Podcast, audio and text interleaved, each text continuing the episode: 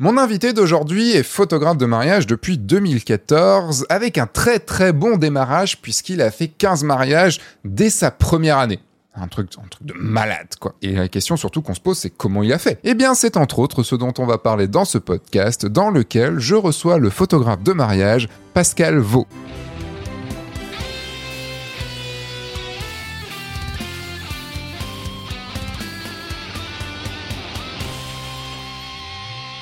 Cette semaine, j'ai le grand plaisir d'accueillir Pascal Vaux. Et je suis obligé de faire la blague, je suis désolé. Pourquoi je l'ai invité? Parce qu'il le vaut bien. Voilà, je suis désolé, j'ai pas fait cette blague pendant l'enregistrement du podcast, je ne sais pas pourquoi. J'étais obligé de la faire là maintenant tout de suite. Ça fait bientôt maintenant 10 ans que Pascal est donc photographe de mariage et s'amuse à doubler le budget de départ de ses mariés. Et ça, ça m'a énormément interpellé car habituellement, moi, j'arrive à faire monter, on va dire, d'un tiers ou de moitié le budget. Ça, ça va.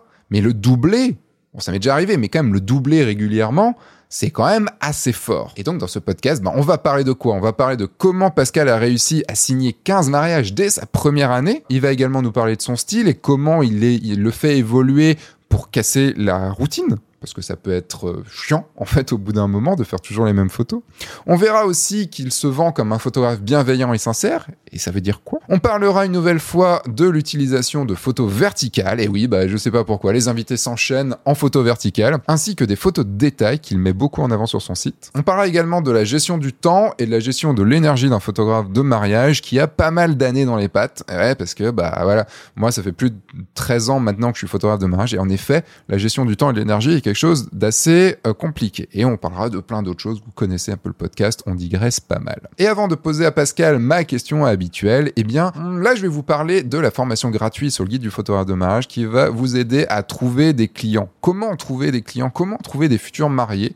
Et signé avec. C'est une formation de 7 jours que vous recevrez par mail, chaque jour un mail directement dans votre boîte. Et voilà, c'est parti. Je vais maintenant poser à Pascal la question qui fait stresser. Euh, du coup, Pascal, est-ce que tu peux nous faire ton elevator pitch, s'il te plaît? Alors moi, c'est Pascal Vaux, photographe, mariage, Paris. Euh, bon, c'est pas que des mots-clés, hein. Euh, c'est aussi, euh, je suis avant tout un photographe chanceux. Je le dis souvent parce qu'il m'arrive que des bonnes choses. Je pense que, mais si je, je, pourrais passer mon podcast à raconter des bonnes, des, des, des, des bonnes anecdotes. Euh, je suis un photographe relativement chanceux, il m'arrive que des bonnes choses, ou peut-être c'est ma façon de voir les choses. Et euh, c'est vrai que euh, je considère que j'ai énormément de chance de faire ce que je fais. Et euh, sur chaque mariage, voilà, l'idée c'est euh, d'essayer, comme tout le monde, hein, d'accompagner au mieux euh, mes mariés pour qu'ils passent une bonne journée avant tout, parce que comme je leur dis, c'est si vous passez une bonne journée, que j'aurai de bonnes photos. Et avec le temps, je continue à apprendre, je suis un éternel élève. Euh, j'apprends au quotidien euh, de tout le monde. Euh, vraiment, j'estime que l'apprentissage c'est un état d'esprit.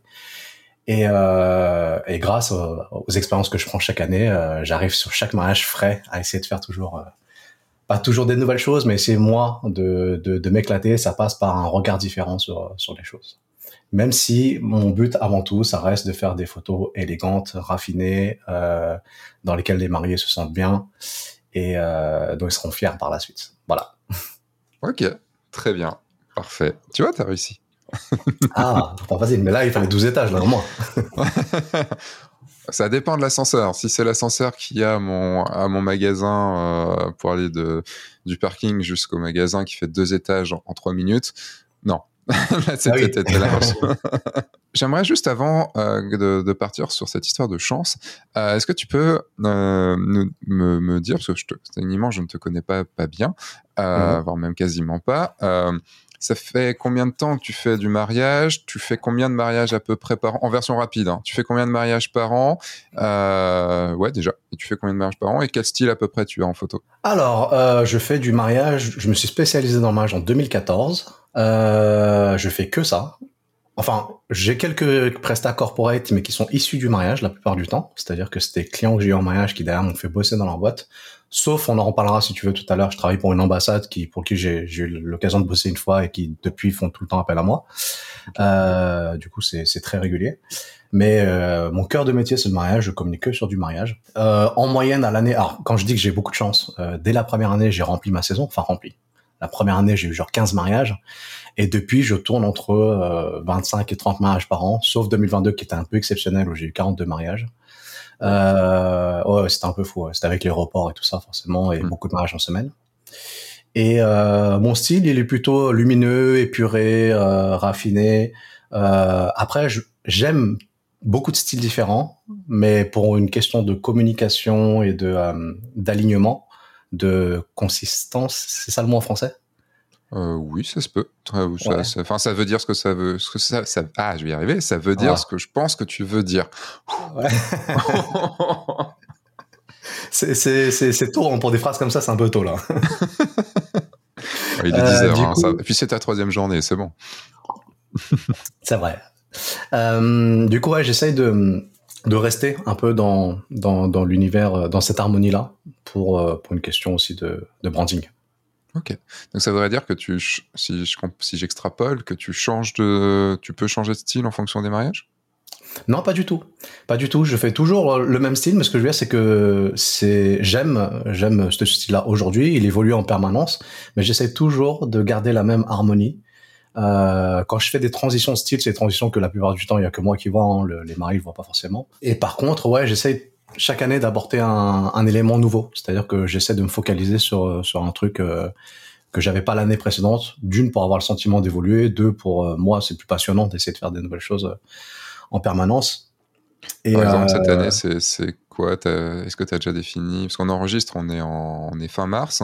Mm-hmm. Est-ce que tu sais ce que tu vas rajouter cette année dans ton, alors, cette année, j'aimerais bien, euh, tu vois, par exemple, dans mon style qui peut parfois s'apparenter à, enfin, qui, que des gens aiment bien catégoriser en fine art. Ce que je trouve un peu dommage, c'est qu'effectivement, souvent, de par le schéma lumière qu'on utilise, euh, les fonds sont cramés, on manque de ciel et tout ça, tu vois. Et j'aimerais en fait intégrer un peu plus de, de ciel d'une façon différente parce que c'est vrai que souvent dans, dans, dans mon style, j'essaie de favoriser la lumière douce. Donc effectivement, quand on a une lumière qui est dure, ben, la solution, enfin une des solutions, c'est soit shooter à l'ombre, soit shooter à contre-jour. 45 euh, degrés. Et euh, le truc, c'est que euh, je me dis, ben, c'est bien la lumière douce pour éviter les ombres disgracieuses qu'on peut avoir parfois sur le visage dans certaines situations, mais je me dis, qu'est-ce qu'on s'en fout quand on est à 10 mètres, quoi. Tu vois Donc, j'essaye dans, dans, ces cas-là de changer de schéma lumière, et notamment, j'y pense parce que cette année, j'ai un j'ai un mariage qui, qui, qui, va être assez magnifique à Annecy, où les mariés vont, du coup, ça va être au, au Palace de Menton. Ils veulent des magnifiques photos devant le lac d'Annecy. Euh, le jour d'après, ils me prennent une prestation. Euh, euh, non, pardon, le jour d'avant, une prestation sur le lac, sur une barque et tout ça. Et le lac d'Annecy, pour y avoir été, ce qui est beau, c'est la couleur de l'eau. Et l'eau, ça crame très très vite. Hein. Euh, donc je me dis, là, pour le coup, il va falloir que j'essaie de tout faire entrer dans la plage dynamique de mon capteur. Et là, il n'y a pas 36 solutions. Quoi. Ce qui est quand même un comble pour l'eau de cramer quand même. Oui, c'est clair. mais, oui, d'accord. Donc c'est cool de rajouter comme ça. Ça, te motive en fait, euh, ça, te garde, on va dire, éveillé au niveau euh, sensoriel sur ton année, parce que à force quand même, si, as, si tu me dis que dès 2014, tu as fait une année qui pour moi, à 15 mariages, qui est déjà pour moi plus que la plus grosse année que j'ai pu faire en termes de mariage, puisque je suis monté à 14 et à 14 j'ai dit non, j'en peux plus.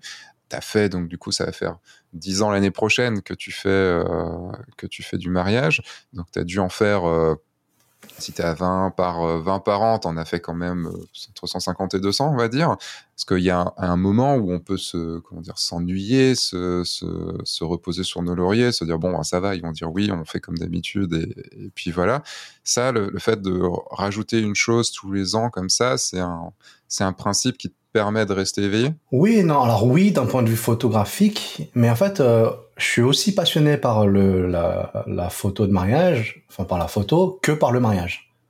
C'est vraiment travailler dans l'univers du mariage, c'est quelque chose qui me plaît énormément parce que je suis entouré d'ondes positives et ça met, euh, ça m'est encore plus paru évident euh, à deux moments de ma vie. Un, quand je me suis fait une rupture des ligaments croisés à l'entraînement en 2016. Et du coup, j'ai eu la chance d'avoir accès à un centre de rééducation pour sportifs de haut niveau. Et euh, donc tous les jours, c'est du grand luxe. Hein. T'arrives le matin, t'as une heure et demie de kiné, ensuite t'as des massages, ensuite t'as balnéothérapie, ensuite t'as physiothérapie, t'as cryothérapie. C'est génial, c'est génial. Et tous les jours, tu vois, une, une, une médecin qui s'occupe de toi, qui fait le bilan de ton évolution. Tu comprends pourquoi des sportifs de haut niveau retournent sur le terrain au bout de trois mois. C'est cette prise en charge, elle est exceptionnelle. Et tous les jours, la l'infirmière qui s'occupait de moi, elle me posait énormément de, de, questions sur mon métier de photographe. Et euh, vraiment, je me suis dit, mais elle veut devenir photographe ou quoi? C'est Bon, au début, je me disais non. Au début, je me disais que c'était une diversion pour la piqûre. Euh, mais finalement, euh, il s'avère, alors c'est marrant, il s'avère que deux ans plus tard, j'ai fait son mariage. Et, euh, et en fait, un jour, je lui pose la question. Je lui dis, euh, tu m'as l'air quand même beaucoup intéressé par la photo. Euh, est-ce que c'est un truc que, que, tu envisages de faire? Est-ce que c'est un truc que, que, tu aimes ou quoi? Et elle m'a dit, non, mais en fait, il y a un truc qui me fascine dans ton métier, c'est que je, je sais pas si tu réalises. Moi, j'adore mon métier, mais malgré tout, tous les jours, j'ai affaire à des gens malades. Elle me dit, toi, t'as le métier opposé. Toujours, t'as affaire aux gens dans la, meilleure partie de leur vie, et je me dis que c'est quand même fascinant. Quoi. Et c'est vrai. Et c'est à ce moment-là, j'ai réalisé, c'est vrai que c'est vachement cool. J'ai la, la chance de bosser dans des magnifiques châteaux, avec des gens dans la meilleure partie de leur vie. Je suis entouré d'ondes positives en permanence. Et c'est vrai que ça me fait vachement de bien. Le deuxième moment qui m'a fait réaliser un peu euh, la chance que j'avais, c'est quand j'ai perdu mon papa. J'ai perdu mon papa il y a, il y a deux ans. À ce moment-là, c'est vrai que, euh, bon, comme on dit, les, euh, bon, c'est pas toujours le cas, mais moi, en tout cas, c'est le cas. Les coordonnées sont les plus mal chaussées, c'est-à-dire que je fais des photos pour tout le monde, j'en fais pas pour ma propre famille. Bon, là, je me suis senti bête quand j'ai perdu mon papa parce que euh, c'est vrai que en dehors de quand je travaille, je prends pas souvent des photos. En vacances, enfin si, en vacances je prends des photos, mais je, je prends que des photos en argentique. Non seulement parce que je préfère la démarche, et puis de deux, ça me permet de vivre plus le moment, de prendre moins de photos de façon quantitative et beaucoup plus de photos, euh, euh, enfin peu de photos mais plus qualitatives. J'aime bien la démarche de l'argentique et même ça m'arrive de le faire aussi en séance couple, mais bon, on en reparlera si tu veux. Et du coup, euh, en vacances, je prends finalement très peu de photos parce que je me dis j'ai envie de vivre les choses et plus à travers un écran et voilà, je me déconnecte un peu du truc. Et donc, quand j'ai perdu mon papa, j'ai réalisé qu'en fait, euh, j'avais pas pris de photo de lui. À un moment, ils m'ont demandé ouais, il faut une photo pour mettre sur l'hôtel et tout. Et euh, je me suis dit merde, j'ai pas de photo de mon papa. Quoi. Je me suis senti très très bête à ce moment-là.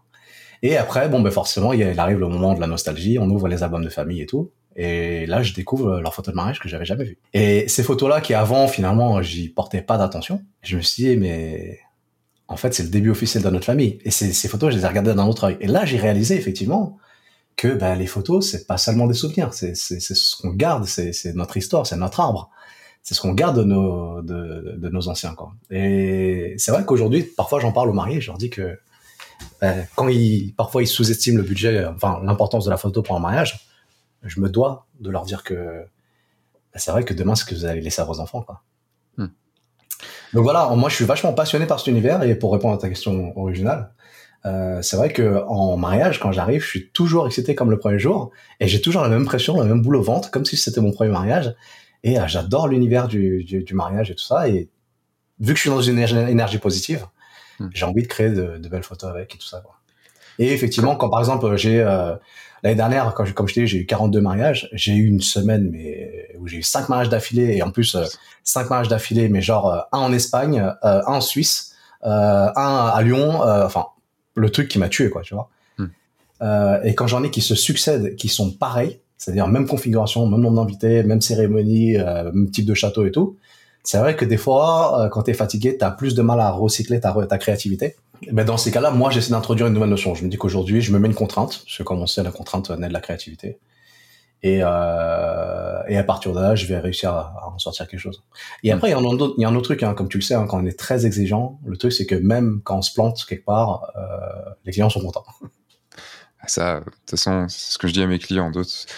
Moi, je travaille pour moi. Si, euh, si euh, moi je suis content, vous serez content, c'est certain. Et si je travaille pour vous, vous serez content déjà de base, mais moi je serai pas content. Donc c'est ça.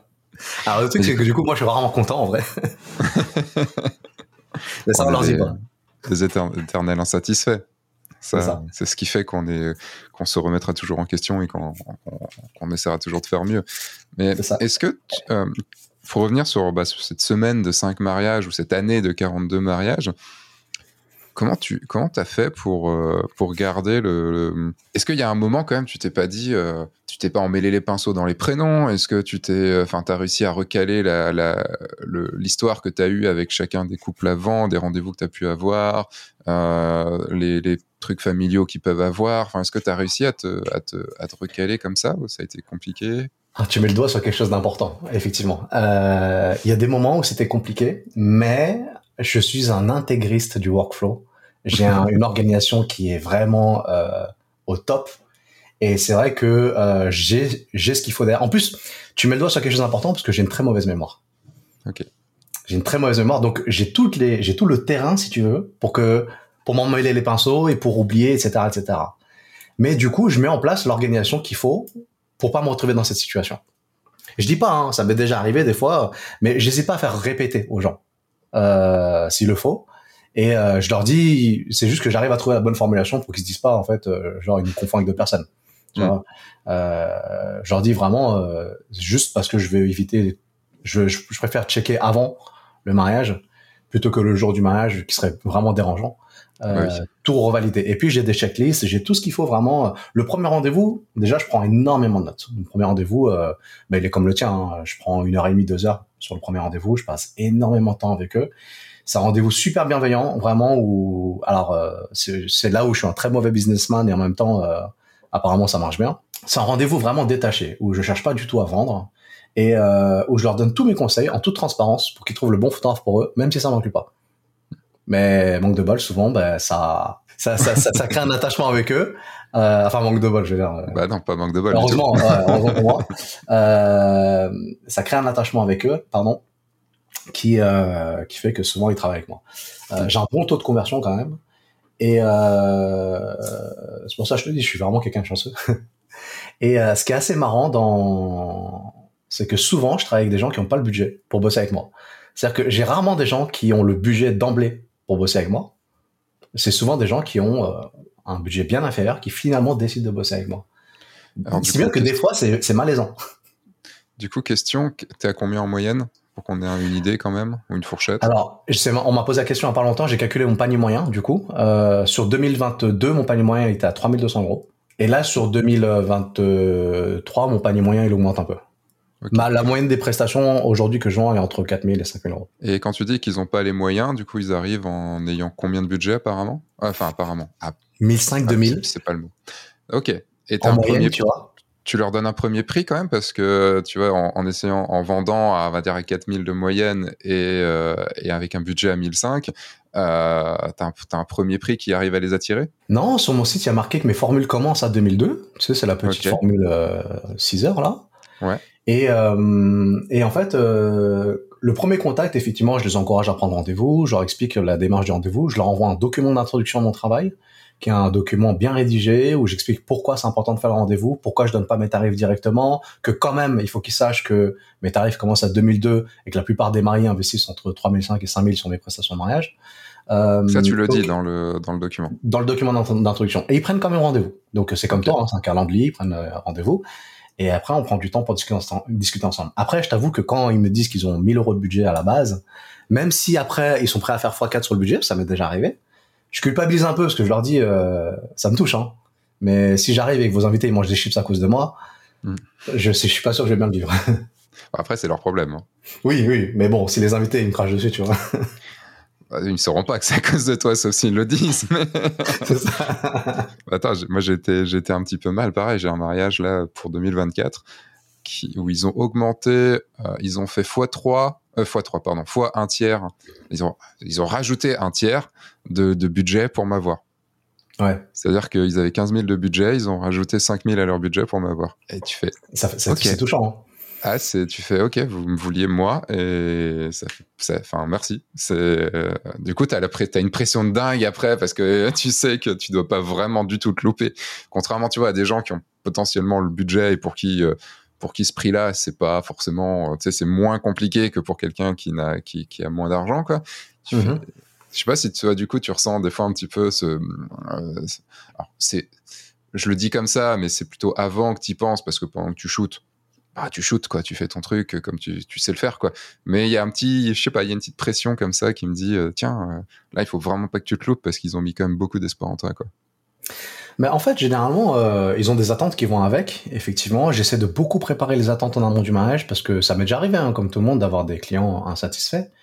Et j'ai réalisé qu'en fait, euh, la frustration ou les insatisfactions que peuvent avoir les clients sont liées à un, un manque de préparation des attentes. C'est-à-dire que typiquement, par exemple, euh, quand il y a des mariés qui se marient sur une péniche à Paris, je me dois de leur dire euh, les contraintes qui sont liées aux péniches à Paris et où c'est compliqué d'avoir de bonnes photos. Enfin, souvent, quand tu as 100 personnes qui sont attroupées autour du buffet, tu as un troupeau de personnes, que tu as des spots à 50 cm au-dessus de la tête, en lumière verticale, et tu as des grandes baies vitrées à côté, enfin, et que tu peux pas circuler, je leur dis, je suis photographe, je suis pas magicien. hein. Euh, donc, à ces moments-là, je peux rien faire. Mais en préparant leurs attentes, au moins, ils ont des attentes qui sont cohérentes par rapport à la réalité de leur mariage. Et pareil, quand je leur envoie des galeries complètes de mariage, je leur envoie des galeries qui correspondent à leur mariage. Parce que je pourrais leur envoyer des magnifiques galeries dans des lieux somptueux que j'ai fait. C'est c'est ridicule, je me tire une balle dans le pied, en fait. Donc euh, j'essaie d'être vraiment le plus honnête, le plus transparent, et c'est aussi quelque chose que je défends beaucoup, c'est que j'essaie d'être le prestataire que je trouve qui manque souvent en France. Je trouve que le niveau de qualité de service en France, pas que en photo, hein, d'une façon générale, il est assez déplorable.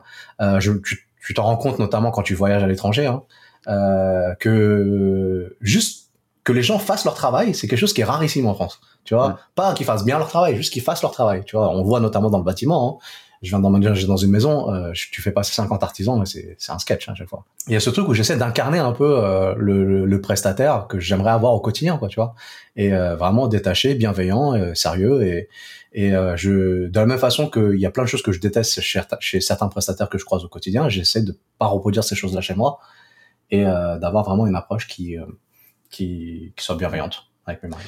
quand, quand du coup j'ai un peu j'ai un peu digressé par la question que je viens de te poser. Si on revient sur le côté euh, enchaîner les mariages et, euh, ah et donc tu disais que tu avais une avais un, un workflow qui te préparait, euh, enfin qui te permettait donc de d'être d'arriver sur le mariage en en ayant toutes les infos et tout. Comment ça se passe juste avant, genre le matin ou le jour d'avant du mariage? Comment ça se passe? Est-ce que tu as une checklist, tu as des choses? Comment ça se passe? Oula, le workflow, je peux en parler des heures. Là, tu mets une pièce dans la machine, pas euh, Ouais, alors, on n'a pas, on a, on a des heures, on a deux heures. C'est pas loin.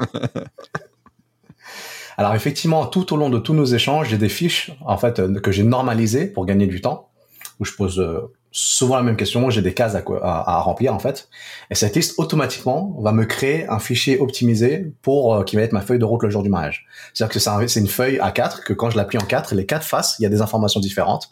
Un, le programme, deux, les informations euh, importantes pour les mariés, les choses que je dois pas louper, ce qui compte pour eux, etc. Parce que l'idée c'est aussi de d'orienter mon reportage vers des choses qui vont plus les toucher les détails qui ont de l'importance pour eux, les personnes qui sont importantes, tout ça, tout ça. Euh, les, je leur envoie deux questionnaires avant le mariage. Un questionnaire que j'envoie juste après la signature du contrat et un deuxième questionnaire que j'envoie à un mois du mariage. Et ces questionnaires, je les relis toujours la, la veille ou le matin du mariage, en fonction de l'heure à laquelle est le mariage, pour me remettre l'univers dans la tête. J'apprécie le fait de l'avoir fait euh, pas sur des heures, mais sur une minute. Bravo.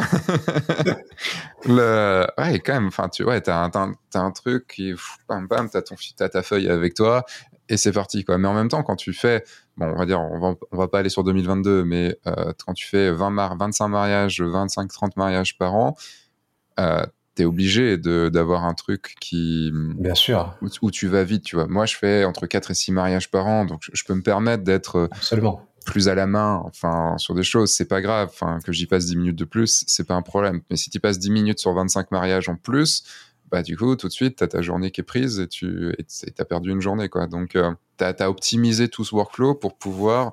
Euh, tu, fais des séances fiançailles avant ou pas? Avant les mariages tu vois les, tu vois les mariés avant? Ça arrive? C'est pas obligatoire? Non, c'est pas obligatoire. Ça, ça arrive. Je le fais avec certains mariés qui prennent le, le, le, forfait avec les, la séance fiançailles. Enfin, séance, ouais, séance photo avant mariage. Et j'ai aussi des, des, mariés qui font la séance, mais dont je fais pas le mariage. Tu vois, des, des gens qui viennent en France, euh, souvent des étrangers, qui font une séance de pré-wedding shoot. Mhm. Euh, ou de day after, hein. parfois ils sont déjà mariés, ils, font, ils veulent leur séance à Paris, tu vois. Donc euh, oui, oui, ça m'arrive. D'accord. Mais tu vois, cette histoire de workflow, quelque part, tu l'as, toi, dans l'ensemble de, de, de, de, ton activité de photographe, parce que c'est énorme, hein. franchement, j'ai beaucoup d'admiration pour la régularité que tu as depuis toutes ces années de faire autant de contenu, tu vois, et j'imagine l'organisation qu'il y a derrière, mais je le vois ne serait-ce que par là, l'organisation du podcast, les choses qui sont automatisées, euh, les spams que tu nous envoies toute l'année. c'est euh, le bilan énergétique euh, mauvais du spam, c'est ma faute. Non, mais tu vois, tout ça, tous ces trucs automatisés et tout, c'est des choses que tu es obligé de faire quand tu gères autant de choses. Parce que malgré tout, on est des, des entrepreneurs qui travaillent majoritairement tout seuls. On a quand même de temps en temps des choses qui nous aident. Hein. Euh, toi, je pense que tu dois avoir une équipe. Moi, ben, j'ai des logiciels hein, qui me servent mm. d'équipe, tu vois, euh, qui m'aident énormément à, à m'organiser. Et aussi, euh, il y a plein de choses que euh, dans le workflow, j'essaie de réfléchir à tout ce qui est récurrent, je l'automatise. Tu vois, par exemple, plutôt que toujours respecter les mêmes conseils à tous mes mariés, ben, j'ai décidé de rédiger un guide du mariage.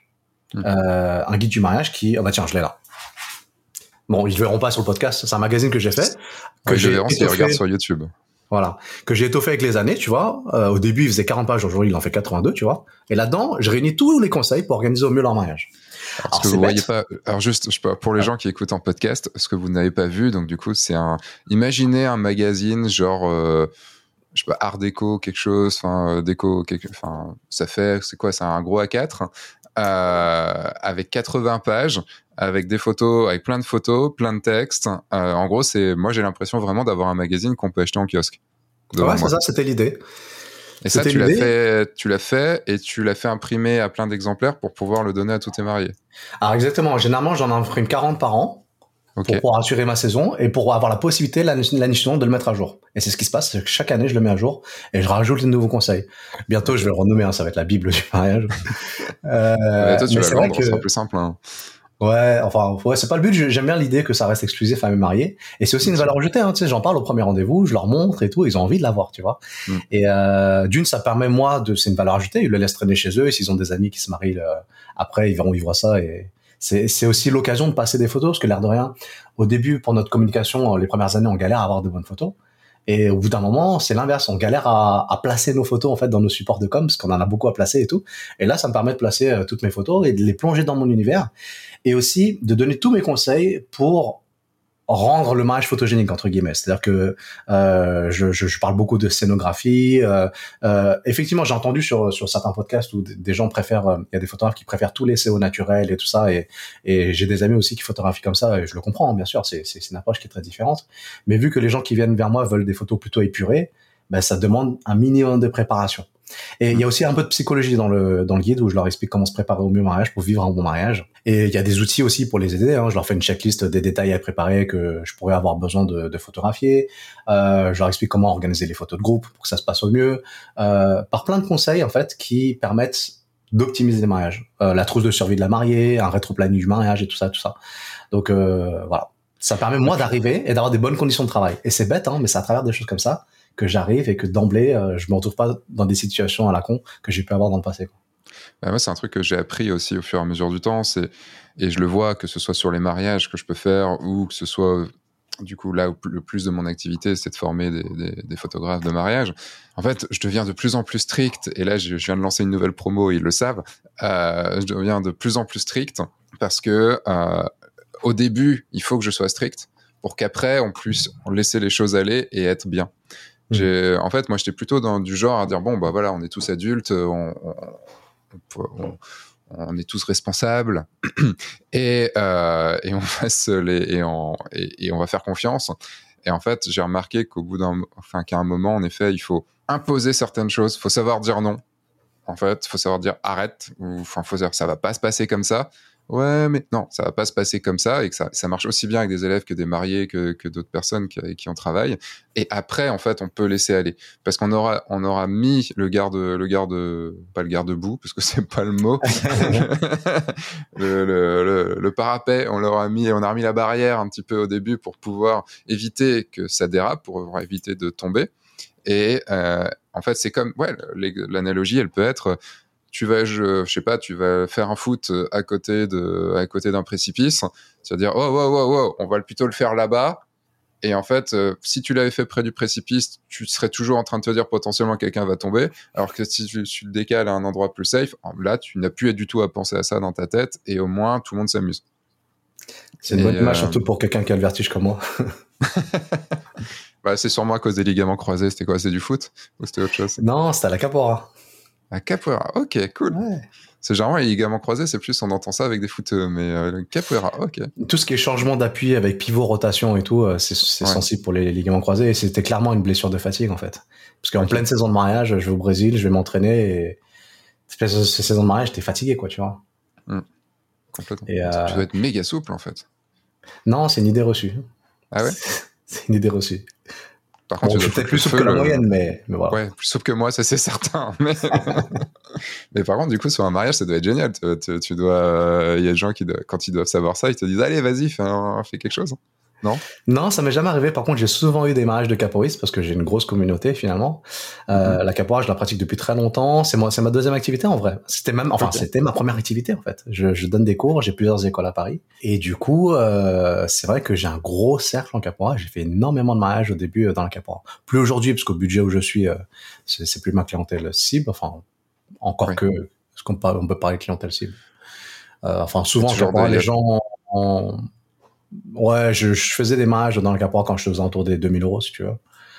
Euh, voilà. Et tout à l'heure, tiens, je viens de penser tout à l'heure, j'ai fait un décalage dans ma tête. Hein. Quand je te parlais de mon panier moyen qui est passé à au-delà de 4000, c'était pour 2024. Et quand okay. je dis 3002, c'était pour 2023. Ok. Ouais. Ah non, après, et, euh, pas grave. Ouais, un an. et 2022, ouais, en fait, euh, je reviens sur un truc que j'ai oublié de dire tout à l'heure, c'est que euh, ce qui était épuisant en 2022, parce qu'on parlait de, de le fait d'avoir eu beaucoup de mariages, au-delà d'avoir eu beaucoup de mariages, c'est qu'en fait, j'ai commis une erreur, c'est qu'en basse saison, je me suis pas reposé. Donc j'ai commencé ma saison déjà fatigué. En basse saison, en fait, j'avais un, un, élan de créativité, euh, enfin de, de motivation, de créativité. J'ai organisé plein de shootings d'inspiration euh, que j'ai soumis à plein de magazines. J'avais, j'ai eu quelques publications et euh, ça m'a un peu fatigué. Hmm. Et j'arrive en haute saison, j'étais pas prêt d'avoir une saison comme ça et j'ai eu aussi beaucoup de réservations de dernière minute. Et, euh, et c'est ce qu'on dit, on dit tout le temps oui, ben moi je me contente de tel nombre. Mais il y en a plein, ils disent ouais, mais moi, euh, moi je fais 20 mariages par an. Mais quand le 21e il arrive, ils disent pas non. bah, et c'est comme après... ça que tu passes de, de 28 à 42. Ouais, euh, de 28 à 42, ça fait quand même 13 de différence.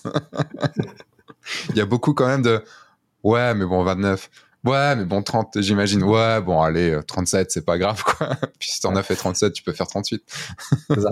Non, et puis ça arrivait au moment où j'étais dans mon projet d'achat de la maison et tout, donc euh, je me suis dit, ouais, là, mm. ce sera, ce sera utile. Mais après, attends, 42, non, en vrai, j'en ai eu 35 de mariages complets. Les autres, c'est des petits mariages, tu sais. Ouais, bon, déjà 35 mariages. Enfin, c'est. Euh... Moi, j'ai jamais compris. Euh... J'ai jamais compris comment on pouvait faire autant. Euh... Je dis, il y a bah, une année où j'en ai fait. Oui, non, ça c'est sûr, mais en fait, c'est même pas ça, si tu veux. C'était euh, en, c'était quand? C'était en 2012, en 2013 où j'ai fait 14 mariages, c'est l'année la, la, plus ma plus grosse année. Donc oui, mm -hmm. j'avais déjà F1.4 à l'époque. Euh, je faisais du corpo aussi à côté. Enfin voilà, je faisais d'autres choses, mais en fait, c'est même pas ça le problème, parce que j'ai toujours été un énorme bosseur et Mmh. Bosser tous les jours, j'ai pas de soucis. Mais puis j'étais jeune à l'époque, j'avais plus d'énergie. Euh, le... le... En fait, c'est surtout qu'au bout du 14e mariage, ce que j'aime bien dire à mes mariés quand je justifie le fait que je fais euh, plus que 4, 5, 6 mariages dans l'année, euh, c'est qu'en fait, au bout du 14e, je dis, mais c'est bon, on dit tout oui. On sait que ça va se passer comme ça. Enfin, en fait, j'avais plus d'empathie, tu vois, pour mes mariés. J'avais, alors que l'un des trucs les méga importants pour moi, c'est d'avoir le smile quand ils quand ils sont en train de se dire oui, de de, de voir, de les connaître tellement bien que de que je vois les petits trucs, les, les petits regards qui se font en disant ça, ils sont en train de se dire ça, euh, d'avoir les avoir suivis avant parce que vraiment je fais toujours des séances fiançailles avant, il y a souvent mmh. des séances day after après, euh, mmh. les mariages sont souvent sur plusieurs jours, sont souvent loin donc je pars avec eux. Euh, en fait, un truc c'est que je n'arrive plus à ne pu m'investir, tu vois. Si, si je devais faire un mariage comme ça pour remplacer quelqu'un et euh, pour remplacer un pote photographe ou autre, je serais là, je... ouais, mais il faut que je les, faut que je vous connaisse, en fait, faut que je sois proche de vous. Enfin, moi, je me considère toujours comme le meilleur ami des mariés le jour J, donc mmh. je suis vraiment en place du meilleur marié, du meilleur ami, quoi. Et en fait, il y a un moment, c'est juste que moi, mon cerveau, il n'est pas fait pour rencontrer plein de monde. Il n'est pas fait pour euh, me lier d'amitié avec plein de monde. Alors, par F1.4, par tout ça, je rencontre plein de monde, donc je connais plein de monde, mais j'ai très très peu d'amis euh, proches parce que tout simplement, mon cerveau, il n'est pas fait pour ça et ma personnalité n'est pas faite pour ça. Et je ne saurais pas, tu vois, réussir à avoir 35 couples avec qui je m'investis ou même ne serait-ce que 20 couples avec qui je m'investis dans l'année, parce que je serais là, c'est bon, mais dites-vous oui, c'est bon. Enfin, on le sait, il euh, n'y a aucun suspense, là, quoi. Mais en vrai, en vrai, on est pareil. Hein. Bon, on est du même moule, hein. on est tous les deux de décembre 83. Donc, euh, ah, tu es aussi de décembre 83. Ouais. Mais euh, je pense que on, je, je, suis un peu pareil. Je suis aussi un peu un loup solitaire. Je suis très casanier. Euh, quand je vois des gens, euh, quand je fais dans des soirées euh, où il y a plein de prestataires, j'ai tendance à rester dans mon coin. C'est plus les gens qui viennent vers moi que moi qui vais vers eux. Je me retrouve dans beaucoup de choses que tu dis, tu vois. Et les couples, c'est pareil. J'ai je suis très sérieux, professionnel avec eux, friendly. Hein, souvent, on se, on se tutoie et, euh, et euh, on a une bonne relation et tout. Mais c'est pas avec tous les couples que je vais garder la relation après le mariage. Enfin, d'ailleurs, les couples avec lesquels je garde la relation, c'est parce que eux, ils ont présenté la relation. Mais moi, c'est un truc que je sais pas faire. Mais pas parce que c'est des clients entre guillemets. C'est que même avec mes propres amis, c'est comme ça. Les, les amis avec lesquels j'échange au quotidien, c'est les gens qui prennent de mes nouvelles. Mais c'est pas dans mon tempérament d'aller prendre des nouvelles des gens. Et du coup, je me retrouve là-dedans. Mais même avec ma mère, hein, ma mère, elle m'insulte tous les jours pour ça. J'appelle jamais, alors que mon frère, il appelle tout le temps, tu vois. Bon, en même temps, si elle t'insulte tous les jours, tu m'étonnes que tu l'appelles plus. oui, c'est un peu ça. C'est un peu ça. mais ouais, mais, mais, même pas. Enfin, tu vois, le truc après, après coup, voilà, enfin, quand je dis meilleur ami, c'est le jour J, bien sûr. Je dis bien que j'ai Mhm. pas besoin de meilleurs amis après. Mais euh, même si euh, je reste en contact avec certains couples et, euh, et je suis très content. Et comme toi, en fait, je suis très content de les revoir. Tu vois, hier, j'ai envoyé un, j'ai reçu un, c'est un truc à con, tu vois, j'ai reçu un mail du, du Humble Bundle. Je sais pas si tu connais, enfin, Non. côté jeux vidéo. Euh, c'est un truc de jeux vidéo et en fait, euh, ils proposent en fait des packs euh, que tu as peu cher en fait, euh, au prix que tu veux. Et là, il y avait un pack de figurines à imprimer. Et j'ai un marié de, d'il y a deux ans qui, euh, qui, qui, je me rappelle, il imprimait ses, ses figurines. Donc, je, lui je, je lui ai fait un petit mail ce, ma- ce matin ou hier soir. Tu pourrais dire, tiens, en fait, euh, il y a, si tu veux, j'ai vu ça. Je sais pas si toi tu connais. Et puis voilà. Mais tu vois, ça n'empêche pas qu'on n'a pas eu de contact depuis peut-être six mois, six, dix mois, quoi. Mais euh, je les ai toujours dans la tête et c'est toujours, et je suis toujours ultra frustré, tu vois. De, je sais pas si ça, toi, ça t'arrive, mais tu vois, par exemple, il y a un couple d'il y a quoi, d'il y a quatre ans. Euh, aujourd'hui, il faut qu'on fasse une soirée jeux de société. Et à chaque fois que je vais sur Paris, je me dis, il faut absolument que je les contacte pour qu'on se fasse une soirée de jeux de société, même si on s'est pas contacté depuis trois ans, tu vois. Et euh, il y a quand même ce truc de, avec chaque couple, tu te lis un petit peu et t'aimerais passer un peu plus de temps aussi, même si nos personnalités font que. euh. Mais c'est vraiment sur le moment. Ma question était vraiment sur le moment de passer, de passer cette journée avec eux et d'être content pour eux. Qui là est compliqué pour moi si j'en ai beaucoup. Ouais, je comprends. Toi, ça va? T'arrives à, à garder ce. Moi, toujours, je te dis, hein, j'ai ces yeux d'enfant quand j'arrive sur le mariage, ce qui fait qu'à chaque fois. Et il y a un autre truc, hein, c'est que vu que j'ai une très mauvaise mémoire, j'ai besoin sans cesse de recréer des choses. Moi, je suis capable de voir dix fois le même film et à chaque fois le redécouvrir, me dire Ah, mais sérieux Mais vraiment Ah Mais non, c'est génial. le tueur? Mais C'est ça, c'est ça. merde, il était mort dès le début. C'est ça. Et, et du coup, ça, ça me fait un peu ça sur les mariages. C'est qu'à chaque fois, j'ai l'impression de revivre un mariage à zéro, quoi, tu vois. Même si, effectivement, je sais comment ça va se passer et tout ça. Je sais pas, chaque couple a, a, a sa façon de le vivre. Et, et je partage leur enthousiasme et tout ça. Et, et puis, le truc qui me touche toujours, c'est de voir euh, eux, parce que eux, ça reste leur premier mariage. Et euh, les yeux qu'il a quand il la regarde, euh, les yeux qu'elle a quand elle le regarde. Tous ces trucs-là, ouais, voilà. Moi, ça me, ça me touche beaucoup et ça, ça me passionne, quoi. De, et je me sens vachement euh, reconnaissant d'avoir euh, le privilège de vivre ça à leur côté. Quoi. Ah, Comme tu sais tout à l'heure, on a, un- on a quand même un métier qui est. euh, c'est pour ça que j'encourage aussi plein de monde à. à- et je pense que c'est pour ça aussi que je suis devenu euh, formateur en, en photo de mariage. C'est aussi Mhm. de voir des gens. Moi, il y a un. Tu vois, on, on parle de ces mariés, des mariés, donc du coup, on est sur le bon moment, on est sur une. Bon, des fois, un moment un peu stressant quand même pour les gens. Des fois, il y a un petit peu quand même de, de ça. Mais on est quand même sur un moment, une journée où ils bouffent bien, on est dans des beaux lieux, où ils voient toute leur famille. Enfin, voilà. Enfin, c'est quand même un, un chouette moment. Et, euh, et quand je vois dans, dans mes élèves le fait de passer des, de situations compliquées dans un métier euh, qui, qui commence à les faire chier ou qui, ou qui ne commence pas à les faire chier, qui les fait chier vraiment, et de réussir à les transposer et les revoir quelques années après, et dire putain, je m'éclate dans la photo de mariage ou dans la photo tout court, euh, j'ai créé mon truc et en fait, je suis trop bien, et voilà.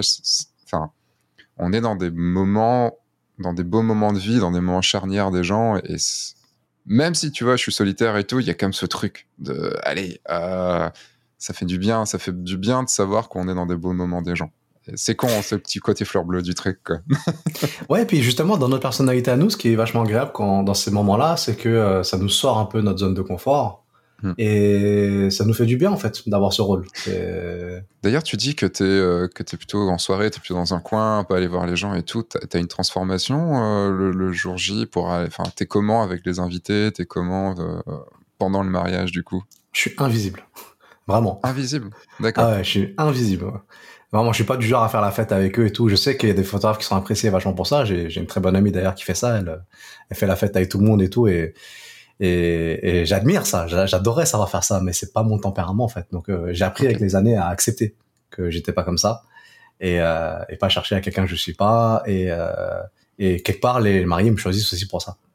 Ça veut dire que tu, tu parles avec quasiment personne le jour J Si, si, carrément. Si, souvent j'ai des, j'ai les, les témoins, les demoiselles d'honneur avec qui je suis en relation dès avant le mariage, parce que je les appelle pour avoir des, des informations complémentaires dont sont pas forcément au courant les mariés. Et euh, du coup, le jour J, on se rencontre et c'est mes, c'est mes assistants quelque part. Ils m'aident sur beaucoup de choses. Et euh, du coup, généralement, euh, on engage des conversations et tout. Mais c'est vrai que j'essaie toujours de pas trop rentrer dans les conversations, parce que je veux rester focus sur ma mission.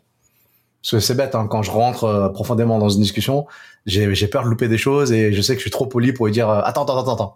tu vois? Ouais, alors que moi, je suis en discussion et en fait, je regarde en même temps sur le côté et je lui dis si tu me vois partir, c'est normal.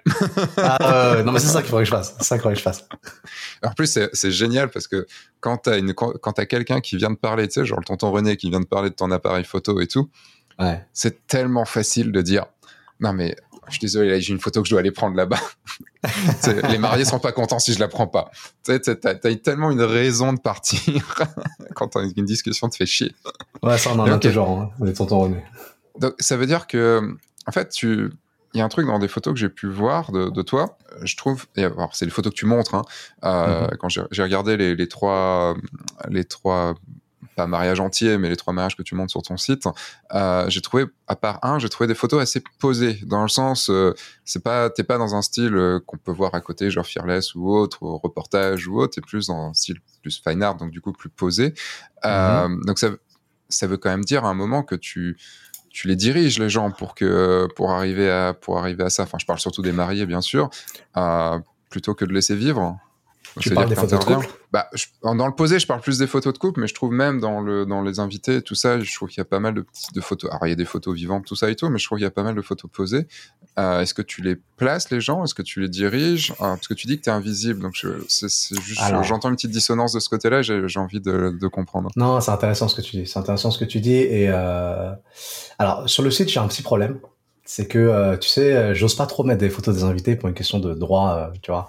Après, sur la mm. galerie complète, je fais rarement des photos posées. Les, moments où je fais poser les gens, c'est forcément bah, les photos formelles, hein, bien sûr. Et là-dessus, je suis vachement rigoureux sur euh, sur le cadre, sur les détails, le téléphone dans la poche, tous ces trucs-là, tu vois. Les photos de couple, en vrai, je les fais rarement poser. Euh, je vais leur expliquer en début de couple les choses qu'il faut éviter de faire. Euh, comment créer la connexion en photo, etc. Euh, les choses qui vont apporter de l'élégance, tu vois. Et après, je les laisse tranquilles. Je leur dis, euh, comme la plupart des photographes, enfin, c'est votre moment à vous, franchement, passez un bon moment, genre, genre de bonnes photos. Tu vois, et après, au début, je shootais de loin, au fur et à mesure, je vais me rapprocher. Bon, la différence de toi, qui te met prêt d'abord et qui, euh, qui rentre dedans. Euh... t'as suivi pas mal de, t'as, as suivi un peu de mon contenu. oui, oui, bien sûr, bien sûr. J'aime bien travailler et toujours écouter du contenu à côté et je, je, je, prends un peu tout ce qu'il y a, tu vois. Ensuite, soit effectivement le lieu ne permet pas d'avoir différents cadres. Dans ce cas-là, on va rester sur un cadre. Et euh, là, par contre, je vais leur suggérer euh, des positionnements différents, tu vois. Donc au début, par exemple, je vais les faire marcher vers moi pour qu'on reste sur quelque chose de naturel. Et ensuite, je vais leur dire, euh, euh, je, vais les placer face à face et je leur demande d'interagir et tout ça. Et je vais essayer de capturer des petites émotions par-ci par-là. Soit effectivement, on a plusieurs cadres différents. Ben, je vais exploiter les différents cadres qu'il y a et je vais essayer toujours de faire des trucs en mouvement, tu vois. Mais tu mets le doigt sur quelque chose d'intéressant parce que justement, je veux. Si c'est ce qui ressort dans ce que tu as vu, c'est qu'il y a un problème. Parce que c'est pas ce que je fais. C'est-à-dire qu'il y a une dissonance effectivement entre ce que je fais et ce que je montre. Ça m'intéresse. Mais après, le truc, c'est comme tu es plus du côté. Alors, je suis désolé si enfin, on n'aime pas être dans les cases, mais plus du côté fine art. Fine art, quand même, est, plus posé. Euh, et plus, enfin, quand je dis posé, ça veut pas dire non naturel. Hein. Ça veut dire, ça veut plutôt dire, c'est plutôt des situations qu'on sent que c'est pas pris sur le vif. Tu vois, c'est mhm. pas, euh, t'étais pas là et t'as pris la photo, quoi. Euh, comme on peut voir sur certaines de tes photos, dans des préparatifs, dans les moments comme ça et tout. Euh, c'est plus le côté, ben voilà, quand lui est derrière elle, à, la prendre dans ses bras, enfin, avec un cadre derrière et tout, on sent que voilà, tu, ils se sont pas mis comme ça par hasard. Tu les as forcément. Euh, ah oui, d'accord. Oui, oui, oui, ça c'est vrai. Ça, c'est vrai que ça m'arrive. Euh, ça m'arrive au début quand ils savent pas comment se positionner. Je dis, bah écoute, euh, je te laisse lui faire un câlin si tu peux placer derrière. Juste moi, je les place par rapport au cadre et je leur suggère effectivement un positionnement. Et après, par contre, je les laisse interagir. Tu vois, euh, je lui dis pas, ouais, euh, tu vas poser ta tête, tu vas faire le bisou, etc. Tu vois, je les laisse là et euh, je, le, je fais en sorte qu'ils m'oublient. Mais au moins, voilà, j'ai le positionnement, le cadre, la lumière et tout ça. Effectivement, il y a un petit peu de direction à ce moment-là. Hmm. Et après, ça dépend des couples. Hein. Il y a des couples sur lesquels très rapidement ils se connectent et ils en ont pas besoin. Et dans ce cas, je laisse. Je préfère. Je préfère toujours les, photos vivantes aux photos travaillées. Et, et, dans le reste de la journée, du coup, comment, quelle est ton interaction du coup euh, d'un point de vue photo, pas d'un point de vue discussion comme ça et tout, mais d'un point de vue photo, quelle est ton interaction avec euh, avec les mariés, avec les invités, à part les photos de groupe? Est-ce que est-ce qu'il y a des interactions ou tu es vraiment invisible? Non, je suis invisible généralement. Euh, par exemple, le cocktail, vraiment, je circule, je fais en sorte de me faire oublier. Par exemple, je me positionne quelque part. Mhm. J'attends que les gens m'oublient parce que tu sais ce que c'est. Hein. Tu te positionnes quelque part. Le groupe qui est devant toi, ils vont faire genre, ils vont se redresser un peu, ils vont se, tu vois, ils vont se mettre bien, tu vois. J'attends qu'ils m'oublient, donc je fais genre, je regarde mon appareil photo, mon téléphone et tout. Et quand ils m'oublient, j'attends le bon moment pour déclencher, tu vois. Euh, pour avoir un rendu quand même qui est assez consistant, j'essaie toujours de, tu sais, je me trace une ligne dans ma tête euh, pour toujours avoir le même schéma de lumière, tu vois. Donc parfois il y a des gens que j'ai pas, tout simplement. Euh... Quand tu dis que tu traces une ligne, ça veut dire que par rapport à la lumière du soleil, tu te, tu, tu dis je veux shooter dans ce sens-là. Exactement, c'est ça. Sauf quand effectivement il y a, ça dépend des lieux, hein, il n'y a pas de règle absolue, tu vois. Mais si le cocktail il est en plein soleil, là oui je m'applique cette règle, tu vois. J'essaie toujours d'avoir de la lumière douce sur, sur, sur mon sujet d'une façon générale. Bien que, comme je t'ai dit, hein, cette année, je voudrais essayer d'autres choses, donc euh, je vais voir. Et, euh, et effectivement, j'essaie de me faire oublier. Et je vais prendre, je vais essayer de varier sur les valeurs de plan aussi, hein, euh, varier un maximum sur mon reportage, avoir euh, et du détail, et du contexte, et du des plans larges, des plans moyens, des plans serrés, et alterner tout ça. Et je, je livre pas forcément les photos dans l'ordre dans lequel je les ai prises pour apporter du dynamisme à, à mes photos. Euh, parce que j'imagine que si je livre 50 portraits à la suite, ça va être chiant. Et j'essaie de m'organiser au mieux. C'est là où aussi il y a beaucoup d'organisation en amont du mariage pour être sûr d'être le plus présent là au moment où il le faut. Par exemple, euh, c'est bête, hein, mais le lancer de bouquet, quand il y en a un, je le, je le valide en amont avec les mariés. Je leur, je leur dis à quelle heure on va le faire, parce qu'il y a un moment donné, il va falloir que je m'absente pour aller shooter la salle, la déco de la salle. Et la déco de la salle, je peux pas y aller trop tôt parce qu'il y a les serveurs qui circulent. Et du coup, je vais perdre du temps. Je peux pas y aller trop tard parce qu'ils vont mettre les bouteilles sur les tables. Euh, ça va pas être très beau sur les photos. Donc, euh, je leur dis, il y a un moment donné, je vais m'absenter. Il faudrait pas qu'à ce moment-là, vous fassiez le lancer de bouquet. Donc, tu vois, c'est des choses qui se planifient en amont et qui permettent de hmm. d'optimiser mon temps sur la prestation, quoi. On reviendra sur le côté photo de détail. Euh, le est-ce qu'il y a un, par exemple, moi, dans, dans, quand je suis en mariage, j'ai un, on va dire, mon mot d'ordre, c'est le moment. C'est, euh, je suis, euh, moi, si j'ai, s'il y a un truc prioritaire, tu vois, dans, dans l'ordre du cadrage, de la lumière, de, de, voilà, de tout ça, c'est le moment. Euh, c'est chercher l'instant. Est-ce que toi, il y a un truc comme ça qui est au-dessus de tout? C'est une bonne question. En vrai, c'est une bonne question parce que j'ai eu cette conversation avec un, un, un, autre photographe qui était venu avec moi en second shooter sur euh, sur un de mes mariages. Et lui, il était sur ce truc-là, c'est-à-dire qu'il disait euh, ouais mais moi euh, voilà je veux capturer des des, des choses qu'importe si le cadre il va pas. C'était le plus important pour lui. Je dis je comprends, mais moi je, dans ma façon de travailler, j'essaye vraiment de penser à l'ensemble du reportage et de livrer un reportage qui est harmonieux, parce que c'est ça qu'ils viennent chercher chez moi quelque part, les, mariés. Et effectivement, par exemple, sur ce mariage-là, à un moment donné, tu as une demoiselle d'honneur qui était en train d'éclater de, rire dans, une chambre, et lui, il est parti là-bas. Je lui dis, t'as bien fait d'y aller. Mais moi, c'est vrai que spontanément, je l'aurais pas fait. Parce que la chambre, elle était en bordel sans dessus-dessous, la lumière, elle allait pas, euh, tu vois, il y a rien qui allait, tu vois. Hmm. Et effectivement, il a, il a obtenu des photos sympas. Mais moi, ces photos-là, je saurais, je pense à la globalité du reportage, elle, elle, marche pas. Et ensuite, on a eu la même, euh, la même situation pendant le cocktail. Il me disait ouais, mais toi, tu te contrains vachement parce que tu te contrains par rapport à la lumière. J'ai dit mais dans tous les cas, ce que je lui ai répondu, c'est que dans tous les cas, tu vas louper des choses. Sauf que moi, je choisis que les choses que je loupe soient des choses qui ne soient pas dans ma, dans ma lumière. Et par exemple, si je veux me focaliser sur le moment, comme tu dis, ben, je vais me focaliser sur le moment, mais dans ma lumière. Et dans hmm. ma lumière, effectivement, j'en aurai des moments aussi. Je vais en louper d'autres qui seront pas dans ma lumière, mais de toute façon, je peux pas être aux deux, tu vois. Donc, quitte à louper des choses, je choisis ce que je, le, ce que, ce que je loupe. Tu vois. Donc, donc si je comprends bien, tu aurais en haut euh, la, la, globalité de ton reportage, mais ça c'est ouais. assez logique. Euh, le, comme moi j'ai l'histoire en fait, qui, qui, si je devais être au-dessus du moment, serait l'histoire, mm -hmm. mais là on est sur la globalité du, du reportage. Après, tu aurais le, du coup le, la lumière, Mmh. pour qu'il y ait une pour qu'il y ait une homogénéité. Mmh. Tu aurais, on va dire, le cadrage, et après le moment qui arriverait, quoi.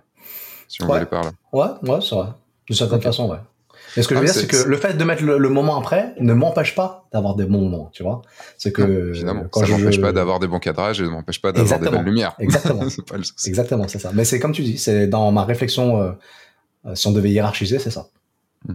C'est intéressant parce que le, ça montre aussi que les mariés ne veulent pas la même chose. Enfin, les mariés vont venir nous voir pour une raison. Toi, ce que tu montres sur ton site, par exemple, je pense que les clients qui vont, enfin, ou la plupart des mariés qui vont signer avec toi ne signeraient pas avec moi et inversement. Mmh. Le, et c'est ça qui, qui est super intéressant parce que on se, quand on est cohérent avec ce qu'on, ce qu'on fait, ce qu'on montre, euh, ce qu'on veut, ce qu'on est, ben, au final, on, on a des mariés qui nous veulent nous et, euh, et, en fait, on leur, on n'a plus qu'à faire ce qu'on, ce qu'on aime faire. Tu vois, moi, par exemple, euh, on revient sur les photos de détail, je ne, je n'ai quasiment plus aucune photo de détail dans mon dans, dans mes dans mes reportages. Euh, le, au début, j'en faisais, ça m'a toujours emmerdé royalement d'en faire parce que je ne comprends pas l'intérêt de photos de choses de nature morte en fait. Enfin, je ne, moi pour moi c'est s'il y a, enfin, pour moi l'important c'est les gens vivants et pas le et pas le et, et, le décor en fait partie, tu vois. Enfin, le, mais avec des gens dedans. J'en fais quelques-unes encore, hein, parce que je sais que ça, ça montre bien. Dans les films, il y a toujours des plans où on, y a, on montre un petit peu le décor. C'est ce que j'allais dire, ouais. mais, euh, mais ça, je l'ai fait que pour mon histoire.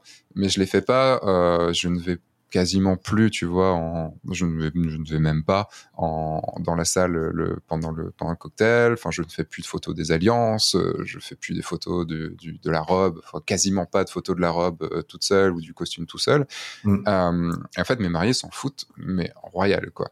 Du coup, toi, pour, enfin, qu'est-ce qui te, qu'est-ce qui t'attire autant, euh, qu'est-ce qui t'attire autant dans ces photos de détail pour que ça prenne une place que j'ai noté dans, tu vois, quand je regardais tes, les reportages que tu as montrés, je dis, ah ouais, enfin j'exagère, mais il y a peut-être un quart de photos de détail, quoi. Donc, mmh. euh, donc c'est, mais c'est, c'est pas forcément qu'il y a un quart de photos de détail dans, dans ton reportage, c'est qu'il y a un quart de photos de détail dans ce que tu montres à ton marié qui arrive sur ton site.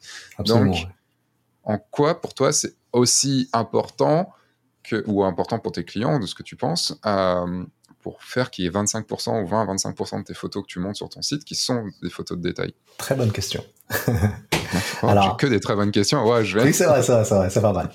Alors, euh, c'est très intéressant parce qu'en fait, pour moi, ça fait, c'est, c'est, euh, c'est, je contextualise le mariage, donc euh, c'est pour ça que, bon, tu as répondu, hein, j'avais posé la question aussi. Je me dis, toi qui, qui aime tant le cinéma, tu vois, c'est important de contextualiser, tu vois. Bien Quand euh, j'ai quand même souvent des mariés qui se marient loin de chez eux, euh, soit des étrangers qui viennent se marier en France, soit des, euh, des, des, des, Parisiens, je sais pas, qui vont se marier dans le sud ou euh, dans des châteaux qui sont loin. Donc le lieu il est important pour eux. Donc pour moi, il me paraît évident de prendre des photos du lieu. Et pour retranscrire l'atmosphère du lieu, j'essaie de retranscrire leur coup de cœur. Donc c'est des questions que je pose en amont du mariage. Qu'est-ce qui vous a plu dans ce château? Et ils me disent euh, ah ce château en fait, bien, ben voilà, j'ai une histoire en tête j'ai des mariés qui me disent qu'ils sont passionnés de châteaux, qu'ils passent leur euh, leur temps à visiter tous les châteaux de la Loire et tout, et c'est vraiment quelque chose qu'ils adorent. Et ils ne concevaient pas se marier euh, autre part que dans un château. En l'occurrence, le château qu'ils ont choisi, je leur ai demandé pourquoi ce château. Ils me disent on adore en fait euh, son son histoire, son côté rustique, euh, euh son, son son son côté euh, merde comment comment dire ça, son architecture Historique. et tout. Ouais, historique, c'est ça. Et du coup, j'essaie de retranscrire ces mots-clés en images. Donc, effectivement, je prends le château, mais je prends tous les détails qui a provoqué ce coup de cœur. Tu vois, quand ils me disent, par exemple, euh, on a aimé son histoire, ben, je vais prendre la pièce où il y a les vieux tableaux, tu vois, je vais faire un, pareil, hein, une question narrative, plan large, plan moyen, son plan serré. Et très rapidement, on a beaucoup de photos, tu vois. On aime bien son côté ancien, son côté rustique. Je vais aller chercher quoi? Rustique, je vais aller chercher du bois ancien, je vais aller chercher peut-être de la rouille, tu vois, je vais prendre une vieille porte où il y a un peu de rouille, et pareil, je vais faire plan, plan large, plan moyen, plan serré, et c'est comme ça très rapidement on a, beaucoup de photos, tu vois. Et en l'occurrence, euh, j'ai la chance de bosser souvent sur des mariages sur lesquels il y a, il y a du soin qui est apporté au détail, tu vois, que ce soit effectivement ils prennent une fleuriste qui est célèbre, ils prennent euh, une wedding designer, tu vois, et ben forcément, s'ils mettent du budget dans ces choses-là, c'est que c'est important pour eux. Donc ces détails-là, sur lequel ils ont ils ont mis un gros budget. Parfois, je me suis retrouvé sur des mariages, ils ont mis euh, quasiment 10 000 euros de papeterie, tu vois. Donc ça doit être dans leur photo de mariage. Mmh. Et c'est pas seulement prendre une photo vite fait de la carte que je la pose ici, j'essaie de la scénographier un petit peu, tu vois. Ça dépend des mariages. Les mariages pour lesquels, effectivement, quand je te dis que euh, quand des fois j'ai à faire des mariages, ils ont pas le budget pour bosser avec moi, mais ils bossent quand même avec moi, eux peut-être qu'ils auront moins de budget sur ces choses-là et je vais me focaliser plus sur l'humain. C'est pas un truc que je fais systématiquement sur chaque mariage. Mais quand je suis sur des mariages sur lesquels euh, ils ont mis du soin sur certains détails, ça veut dire que c'est important pour eux. Et comme je dis souvent à mes mariés, ce qui est important pour vous est important pour moi. Tout simplement. Et euh, donc effectivement, il y a la papeterie. Robe sur euh, cintre, je le fais plus. Euh, je trouve qu'une robe, elle vit quand elle est sur la mariée, tu vois. Euh, mais ouais, je vais essayer de prendre tous les dé détails, tu vois. Quand elle a choisi une, il y a cette année, j'ai une mariée qui a pris une robe de chez Galia La Havre. Euh, la robe, elle vaut, elle vaut 12 500 euros. Tu vois, donc forcément, je prends pas seulement la mariée dans sa robe, je prends aussi les détails qu'elle a aimé sur la robe. Tu vois, comment la robe elle tombe sur elle, tu vois, toutes ces choses-là. Et après, c'est vrai qu'il y a un autre truc.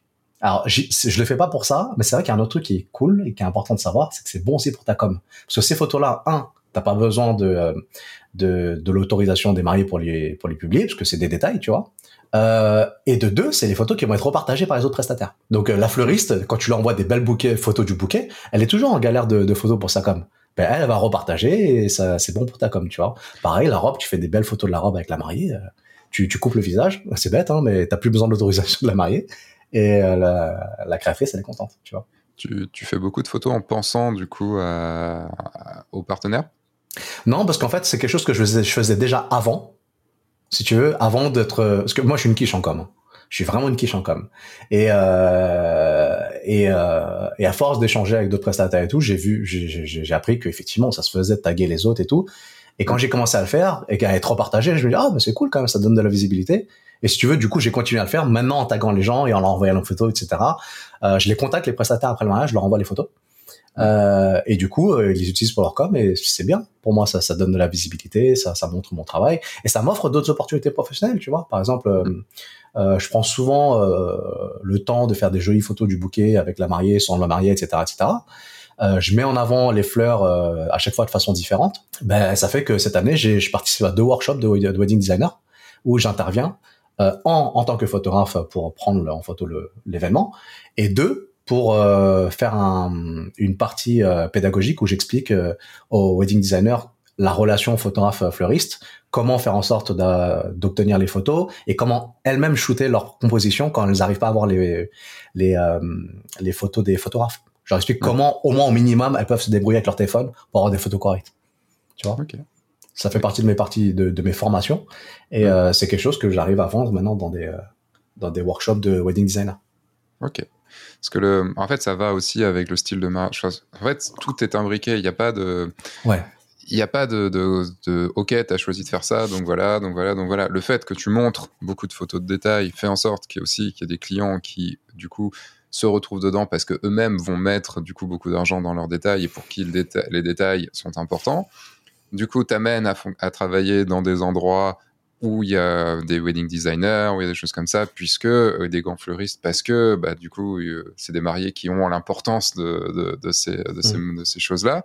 Et t'en fais, et en fait, c'est, il n'y a pas de un truc qui fait que c'est une espèce de cercle qui euh, t'a commencé à, à, montrer ces photos-là, ça a attiré ces gens-là qui eux-mêmes ont envie de faire ça. Toi-même, tu es dans ce truc-là, donc tu les conseilles aussi sur, tu, potentiellement, tu les conseilles sur des wedding designers ou sur d'autres personnes. En fait, c'est tout un cercle vertueux qui, qui se crée.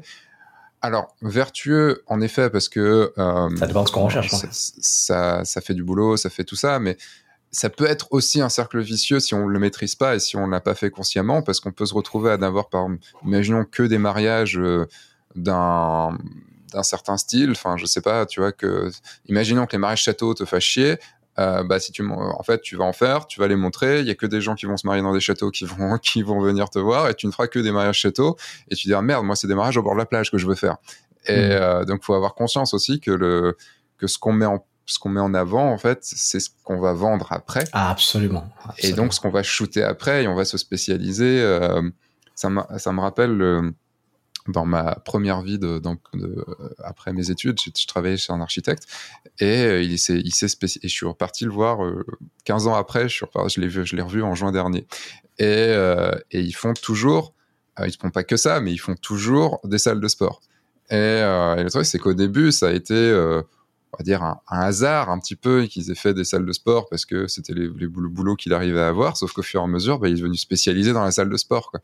Et c'était pas forcément le truc qu'il voulait absolument faire tu vois euh, c'est juste que tu te retrouves assez il est content d'en faire hein, c'est pas le souci mais tu te retrouves très vite dans le dans un dans un cercle où tu où tu vas être connu pour un truc et les gens vont t'appeler pour ce truc là et si c'est pas un truc que toi tu as envie de faire bah ça peut très vite être chiant mais si c'est un truc que tu veux faire c'est génial Ouais, c'est vraiment ça. C'est comme tu dis, hein, on, on, vend ce qu'on montre. Mm. Euh, on vend ce qu'on montre. Et, euh, et j'ai donné cet exemple parce qu'il était un peu évident, tu vois, cette histoire de des gens qui mettent du budget dans leur dans ouais. dans, dans leurs détails. Mais c'est valable aussi dans l'autre sens. C'est-à-dire que des gens qui mettent pas du tout de budget, mais qui du coup fabriquent tout eux-mêmes. Mm. Ben pour eux, ça fait partie de leur histoire parce que c'est c'est euh, c'est quelque chose qu'ils ont réfléchi ensemble. C'est quelque chose qu'ils ont qui fait partie de l'aventure de leur mariage. Quand ils ont façonné à la main, je sais pas, toutes les invitations ou quoi c'est quelque chose qui a aussi beaucoup d'importance pour les mariés, indépendamment du budget, tu vois. Mm. Donc, euh... Mais qui, qui a de l'importance sur le détail, c'est moi, j'en fais, enfin, quand je dis que j'en fais plus du tout, allez, sur 500, 600 photos que je rende, il y a de voir peut-être, il y a 15 photos de détails, tu vois, 15 photos, 20 photos avec le lieu et les détails, tu vois, mais pour mhm. placer les choses et tout. C'est juste que je veux dire que la plus grande importance de ce que je veux montrer, je, je vais quasiment pas montrer de photos de détails sur mon site. Hmm. il faudrait que je mette à jour mon site. Le... Ah, moi aussi, on, doit tous mettre à jour nos sites. ouais, mais le pire, c'est que j'ai un nouveau site fait par un web développeur depuis un an et demi, j'ai toujours pas rempli, si tu veux. toi, tu montres vraiment beaucoup de photos de détails sur ton site. Et du coup, toi, dans ta clientèle cible, ces détails sont très importants. C'est ça que hmm. c'est la conclusion à laquelle j'arrive et du coup, c'est le but de ma question. Ouais, il y a autre chose aussi, c'est que euh, tu sais, euh, sur les blogs de mariage, souvent, euh, bon, eux, ce qui va les intéresser, c'est plus les détails que mm. les mariés. Parce que leur but, c'est d'inspirer d'autres mariages. Et ce qui les intéresse, c'est l'univers du mariage. Le choix de, de, la déco, le choix de la cohérence entre les différents éléments et tout ça, tu vois. Et euh, il y a aussi un peu de ça, c'est que euh, peut-être que j'essaye d'influencer, comme tu dis, tu vois, euh, les genres de mariage que j'aime avoir, là où il y a du sang pour les détails et tout ça, parce que euh, c'est un ensemble, tu vois. Comme je, comme je disais tout à l'heure, on est photographe, on n'est pas magicien, tu vois. Parfois, j'ai des j'ai des mariages sur lesquels je galère un peu plus parce qu'il y a des éléments qui sont euh, qui vont pas ensemble, tu vois. Alors je fais avec, hein, tu vois, bien sûr. Je me débrouille toujours pour faire de mon mieux et c'est les choix des mariés, tu vois. Mais en essayant d'influencer le truc, j'essaie de, de, de, tirer la couverture un peu pour avoir les meilleures conditions possibles.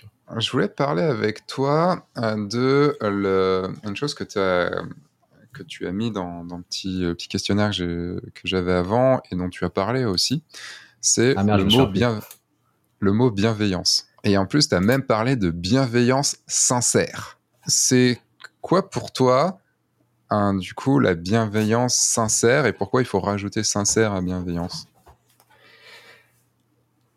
Je me souviens plus pourquoi j'ai mis ça, mais je crois que c'est lié à ce que je t'ai dit tout à l'heure. C'est que vraiment, euh, comme je t'ai dit, hein, sur un mauvais entrepreneur dans la mesure où je passe, parfois je gaspille du temps. parfois je reçois en rendez-vous des gens, je sais très bien que je vais pas signer avec eux. Ok. Mais parce que j'estime que c'est mon métier aussi de conseiller les gens.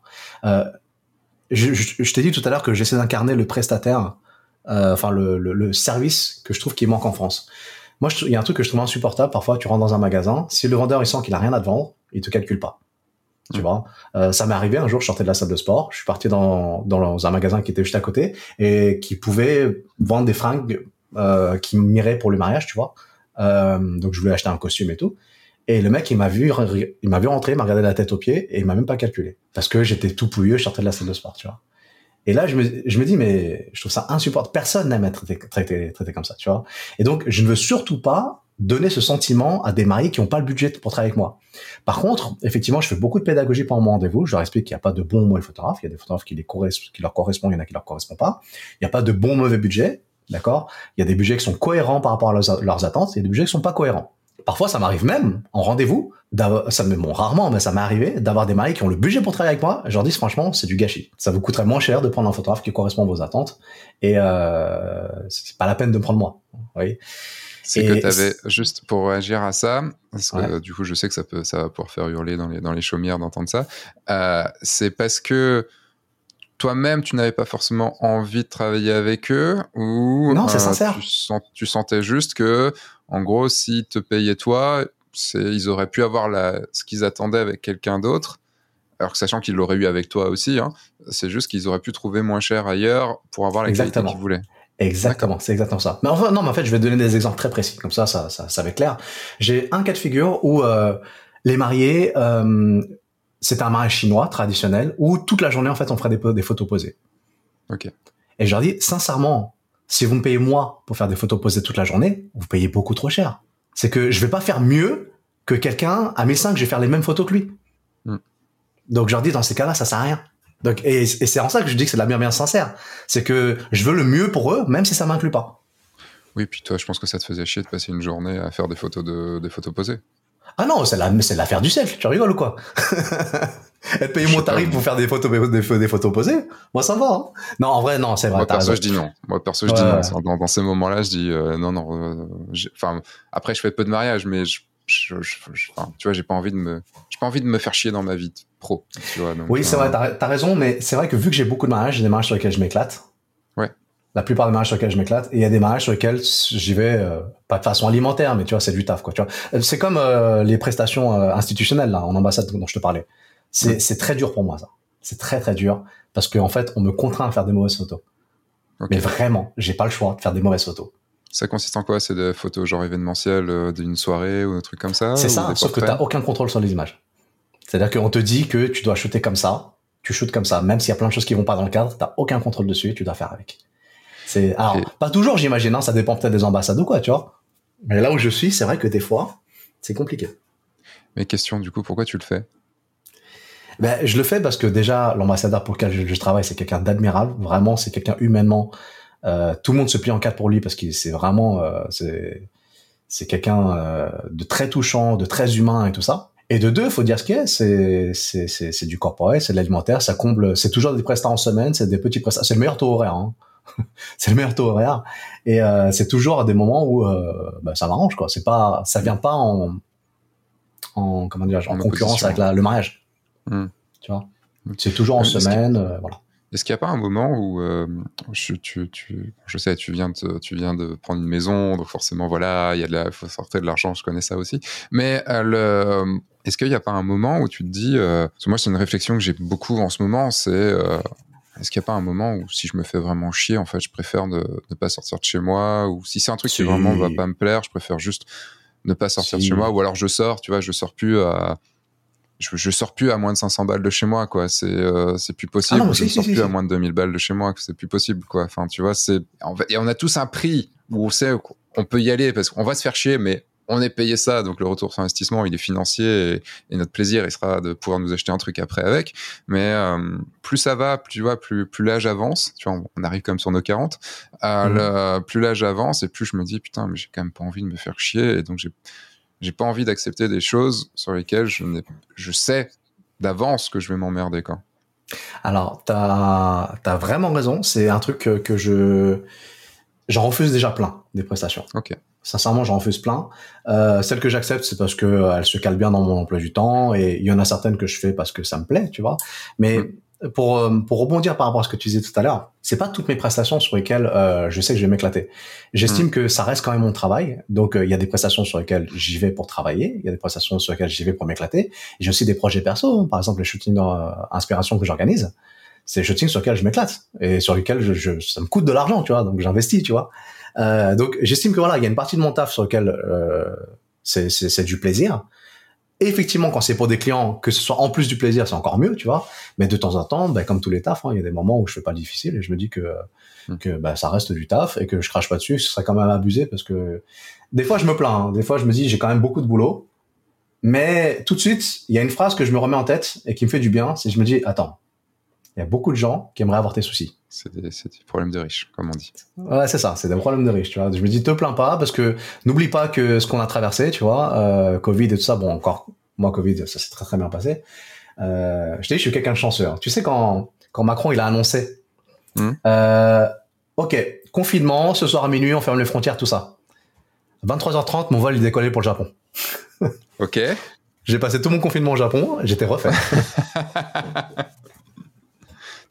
Tu y allais pour, euh, pour euh, voir de la famille, pour, voir de, pour voyager? Parce que le Japon a été chiant côté Covid quand même. Non, non bah, pas au début. Pas au début. Pas au début, ok, parce que ils ont été très chiants. Moi, j'ai eu un mariage euh, avec une.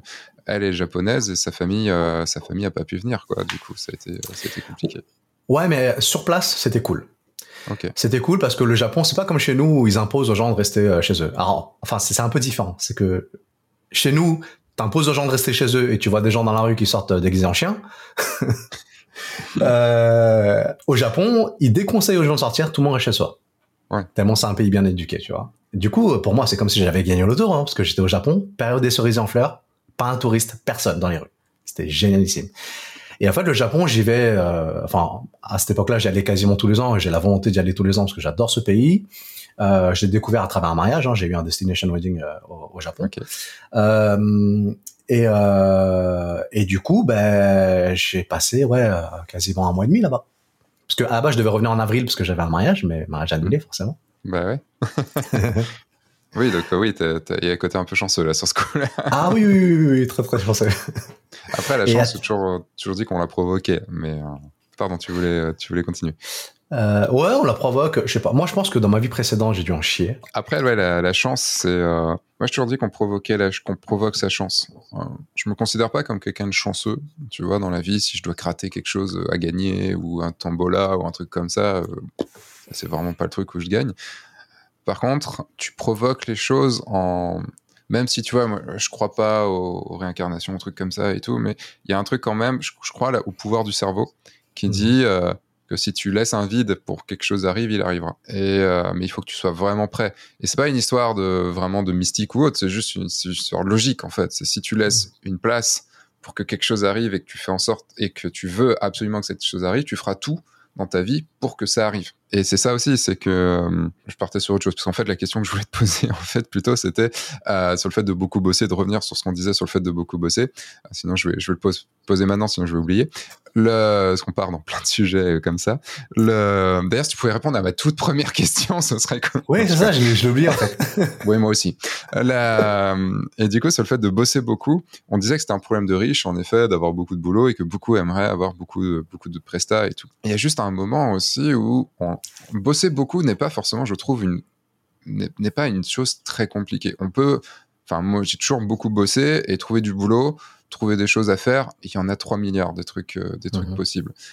Le truc, c'est qu'à un moment, il faut sélectionner, et il y a un moment, on peut pas tout faire, il y a un moment, on fatigue, il y a un moment où on veut bien faire les choses, et c'est, ça peut paraître comme un problème de riche, mais le fait de refuser des clients, le fait de refuser des prestats, le fait de se dire, bon, ben là, Aujourd'hui, non, je suis désolé, je pourrais faire cette presta. Il y a plein de trucs où on me dit, tiens, est-ce que tu peux faire ci, est-ce que tu peux faire ça? Je fais non, je le ramène à d'autres personnes. Enfin voilà, euh, euh, est-ce que tu fais une séance famille? Non, je le fais pas. Donc voilà, va, voir telle personne. Ton mariage, oui, globalement, je pourrais le faire. J'ai rien, mais non. Enfin, je peux. Enfin, je vais pas. Je préfère. Techniquement, c'est pas contre toi, mais je préfère rester tranquille à la maison ce jour-là, quoi. C'est juste qu'à un moment, faut aussi apprendre, et je pense que c'est compliqué pour des gens comme toi et moi, euh, c'est compliqué de se dire ok là je refuse un boulot et je me sens pas j'ai exagéré mais je me sens pas comme une merde parce que j'ai refusé un client j'ai refusé un boulot. En fait oui je reste chez moi oui je joue à du jeu vidéo oui je, je, je regarde un film oui je vais au cinéma. Et c'est même limite plus dur pour pour nous de faire ça de se prendre du temps que de dire bah non mais je pourrais bosser à la place en fait quoi. Et pour notre santé mentale et tout il faut quand même mais en vrai, euh, oui, c'était du coup, je reprends le fil du truc. c'est que effectivement, il y a un truc qui vient un peu de mon patrimoine euh, familial, tu vois. C'est cette, euh, tu sais, mes parents, ils ont fui la guerre et tout ça du Cambodge, et euh, ils sont venus ici et toujours ils m'ont surprotégé. Euh, enfin, ils m'ont, tu sais, ils m'ont empêché de sortir et quand j'étais jeune. Et il y a toujours eu, ils m'ont transmis cette culture du travail parce qu'ils ont toujours été en mode survie, tu vois. Ils ont toujours gardé ce truc-là. C'est un truc que je, je, je, je tiens de mes parents de toujours avoir la peur de manquer tu vois. Donc c'est vrai que j'ai tendance à accepter beaucoup plus de prestations que je devrais. Mais avec euh, le temps, pour pas dire l'âge, euh, je donne de plus en plus de valeur au temps, mm. tu vois. Et effectivement, comme je dis souvent, ben, le temps, euh, c'est quelque chose qui se rachète pas. Hein. C'est là, tu vois, on passe deux heures ensemble et j'ai beaucoup de gratitude pour ça parce que tu m'offres deux heures de ton précieux temps. C'est deux heures que tu récupéreras pas dans ta vie, tu vois, que tu vas pas racheter. Pareil. C'est pareil pour toi. tu m'offres aussi deux heures de ton temps. Mais ce qui est bien, c'est que en faisant ça, tu vois, c'est pas juste on a discuté comme ça, c'est qu'on techniquement aussi, bon là on va dire qu'on se jette des fleurs, mais on offre aussi deux heures de notre temps à, mm. aux milliers de personnes qui vont écouter ce, ce podcast. Parce que oui, il y a peut-être plusieurs milliers, parce que quand il y a deux milliers, il y a plusieurs milliers. plusieurs milliers de personnes qui écoutent ce podcast, euh, deux à trois mille. Donc du coup, euh, voilà, on, on, donne aussi ce temps, on partage ce temps. Euh, c'est pas juste... En fait, c'est du temps qui est limite... Sais, c'est ce que je me dis toujours. Je sais pas, enfin, désolé, je, je, je, je digresse ah, un peu, mais tu vois, il y a le temps qu'on qu'on accorde pour quelque chose, mais qui est juste ce temps-là, tu mmh. vois. Et euh, il y a du temps qu'on accorde et qui va changer les choses. Euh, ça peut être là, tu vois, les deux heures de podcast qu'on enregistre, euh, va sûrement tilter dans la tête de quelqu'un, de quelques personnes sur tel truc, et va peut-être amener que euh, plus tard ils vont arriver te voir ou ils vont arriver me voir en disant je veux faire le grand saut. Enfin, tu vois, on sait pas ce qui peut se passer. Je me rappelle d'une soirée, un live qu'on avait fait en marge du salon de la photo avec euh, avec avec Olivier, avec Jérôme euh, et avec enfin et avec Sylvain euh, sur la chaîne Notech. On avait fait un live tous ensemble et, et je me rappelle, il y a Olivier qui avait dit, Olivier Schmidt qui avait dit que il y a plein de gens qui nous considèrent chanceux d'avoir une chaîne YouTube et tout. Mais mais vous pouvez le faire vous aussi quoi. Mmh. Et, et plus tard, il y a un gars qui est arrivé un an après, tu vois, il y avait, bah, du coup, merci parce que grâce à ce moment-là, j'ai lancé ma chaîne YouTube et une chaîne YouTube sur la, sur la, la vidéo et qui fonctionne plutôt bien. Mmh. Et euh, tu vois, il y a des où, euh, du coup, moi, c'est plus le cinéma maintenant qui me, qui me tente vraiment beaucoup. Bah, tu vois, quand, euh, quand un Spielberg a passé je sais pas combien de temps à faire Jurassic Park, quand quand n'importe quel, toutes les personnes qui ont donné de leur temps pour faire, je parle de Jurassic Park, mais je pourrais parler de plein d'autres films, mais ont passé du temps pour faire ce, ce film-là, et qu'après ça a fait cette, cette, ces deux heures de film que tu peux voir, revoir, revoir autant de fois que tu veux, bah en fait, c'est du temps qui a été consacré à quelque chose qui va pouvoir être partagé avec plein plein de monde et qui va pouvoir changer la vie de beaucoup de gens potentiellement, mmh. ou au moins divertir des gens. Moi, je pense que c'est ça en fait mon truc. Je, m'auto-analyse en même temps. C'est vraiment que ton temps serve à quelque chose. Bref, désolé, je suis parti, j'ai monopolisé le, truc. Non, non, t'as raison, c'est vachement intéressant. Et puis c'est totalement dans, dans, la lignée de ce que je voulais dire. Mais c'est vrai que du coup, euh, je valorise beaucoup plus mon temps. Euh, Aujourd'hui, je le gaspille pas n'importe comment parce que forcément, quand on est jeune, on pense qu'on a beaucoup de temps et du coup, on dit oui à tout. Et d'autant plus que maintenant, j'ai une jolie maison, donc j'ai envie d'en profiter, tu vois. Euh, et mon objectif aussi dans les prochaines années, c'est de vendre des prestations de plus en plus courtes. Aujourd'hui, mon forfait que je vends le plus, c'est mon forfait 10 heures. Je fais plus quasiment plus de soirées en fait. Et, euh, et c'est cool, ça me permet moi de. Ben, c'est un, ami qui m'a dit ça l'année dernière, il, qui est photographe comme moi, hein, et qui euh, a organisé un barbecue en pleine saison. Et moi, d'emblée, je lui dis mais t'es fou quoi, en pleine saison. Moi, Genre un samedi soir? Euh, Non, même pas un dimanche en plus, tu vois. Ah oui, un samedi soir, c'était osé quand même. Oui, non, non, non. et, et, je dis en pleine saison, c'est chaud, tu vois. Euh, moi, j'ai trop de j'ai trop de boulot parce que je tiens absolument à livrer tous mes tous mes mariés dans les délais et tout ça. Et, euh, je lui dis, moi, faut que je bosse. Et il me dit, ouais, mais avec notre métier, on vit pas l'été. Il me dit, si on, si on force pas le truc, on va passer à côté de tous les étés de notre vie. Et quand tu vas être à la retraite à 60 piges, t'auras, t'auras plus l'énergie, le, temps de profiter euh, comme tu peux profiter maintenant. Il dit, c'est maintenant qu'on doit le faire. Mm. Et, je, et là, il m'a, je me suis dit, mais ouais, t'as raison. T'as raison, vraiment. Le temps, on le rachète pas, quoi. Donc euh, c'est vrai qu'aujourd'hui je, je, refuse de plus en plus de prestations, d'autant plus que, comme je te disais, j'ai une double activité quelque part. Tu vois, je, je, même si je suis bénévole maintenant en Capora, j'ai toujours mes trois cours par semaine, donc euh, je vais à Paris donner mes cours euh, trois fois par semaine. Les week-ends où j'ai pas mariage, je vais en festival de Capora. Donc en fait, j'ai très très peu de temps libre. Et aujourd'hui, je trie beaucoup plus euh, les prestations. Donc quand je fais une prestation, c'est soit qu'effectivement elle m'intéresse photographiquement parlant, voilà, soit que c'est un, un, un mariage sympa soit que aussi euh, c'est ça m'intéresse d'un point de vue business quoi. Ou parce que ça m'intéresse d'un point de vue euh, opportunité aussi. Oui, bien sûr. Et puis ou plaisir. Et il y a toujours la peur de manquer, tu vois. Il y a toujours ce truc que tu dis là ça marche, hmm. mais je sais pas combien de temps ça va marcher. Tu vois, c'est un truc qu'on partage tous en tant qu'entrepreneur. Et oui, c'était sur ça que je voulais partir tout à l'heure. Ça me revient. Pardon.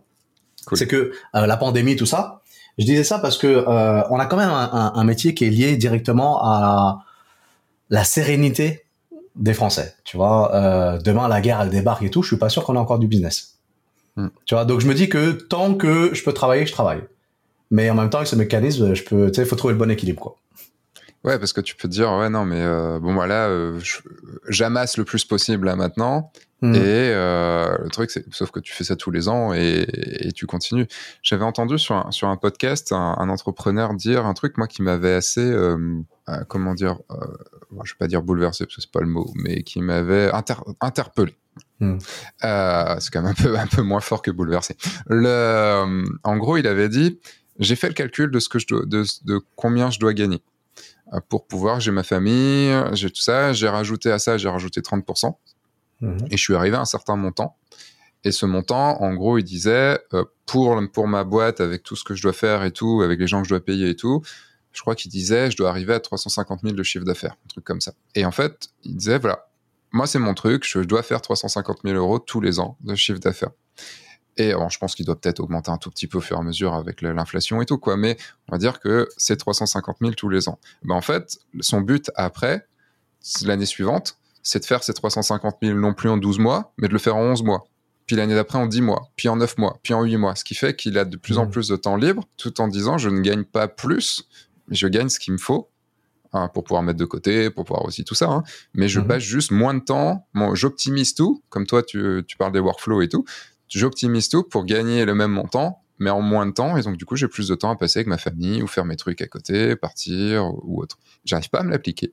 Mais euh, j'ai trouvé ça, euh, j'ai trouvé cette, cette idée très, cette façon de penser extrêmement chouette qui va à l'inverse, à l'encontre de toutes les autres pensées qui sont assez capitalistes, hein, de il faut que j'amasse le plus possible pour euh, au cas où, on sait jamais quoi. Et j'y réfléchis énormément.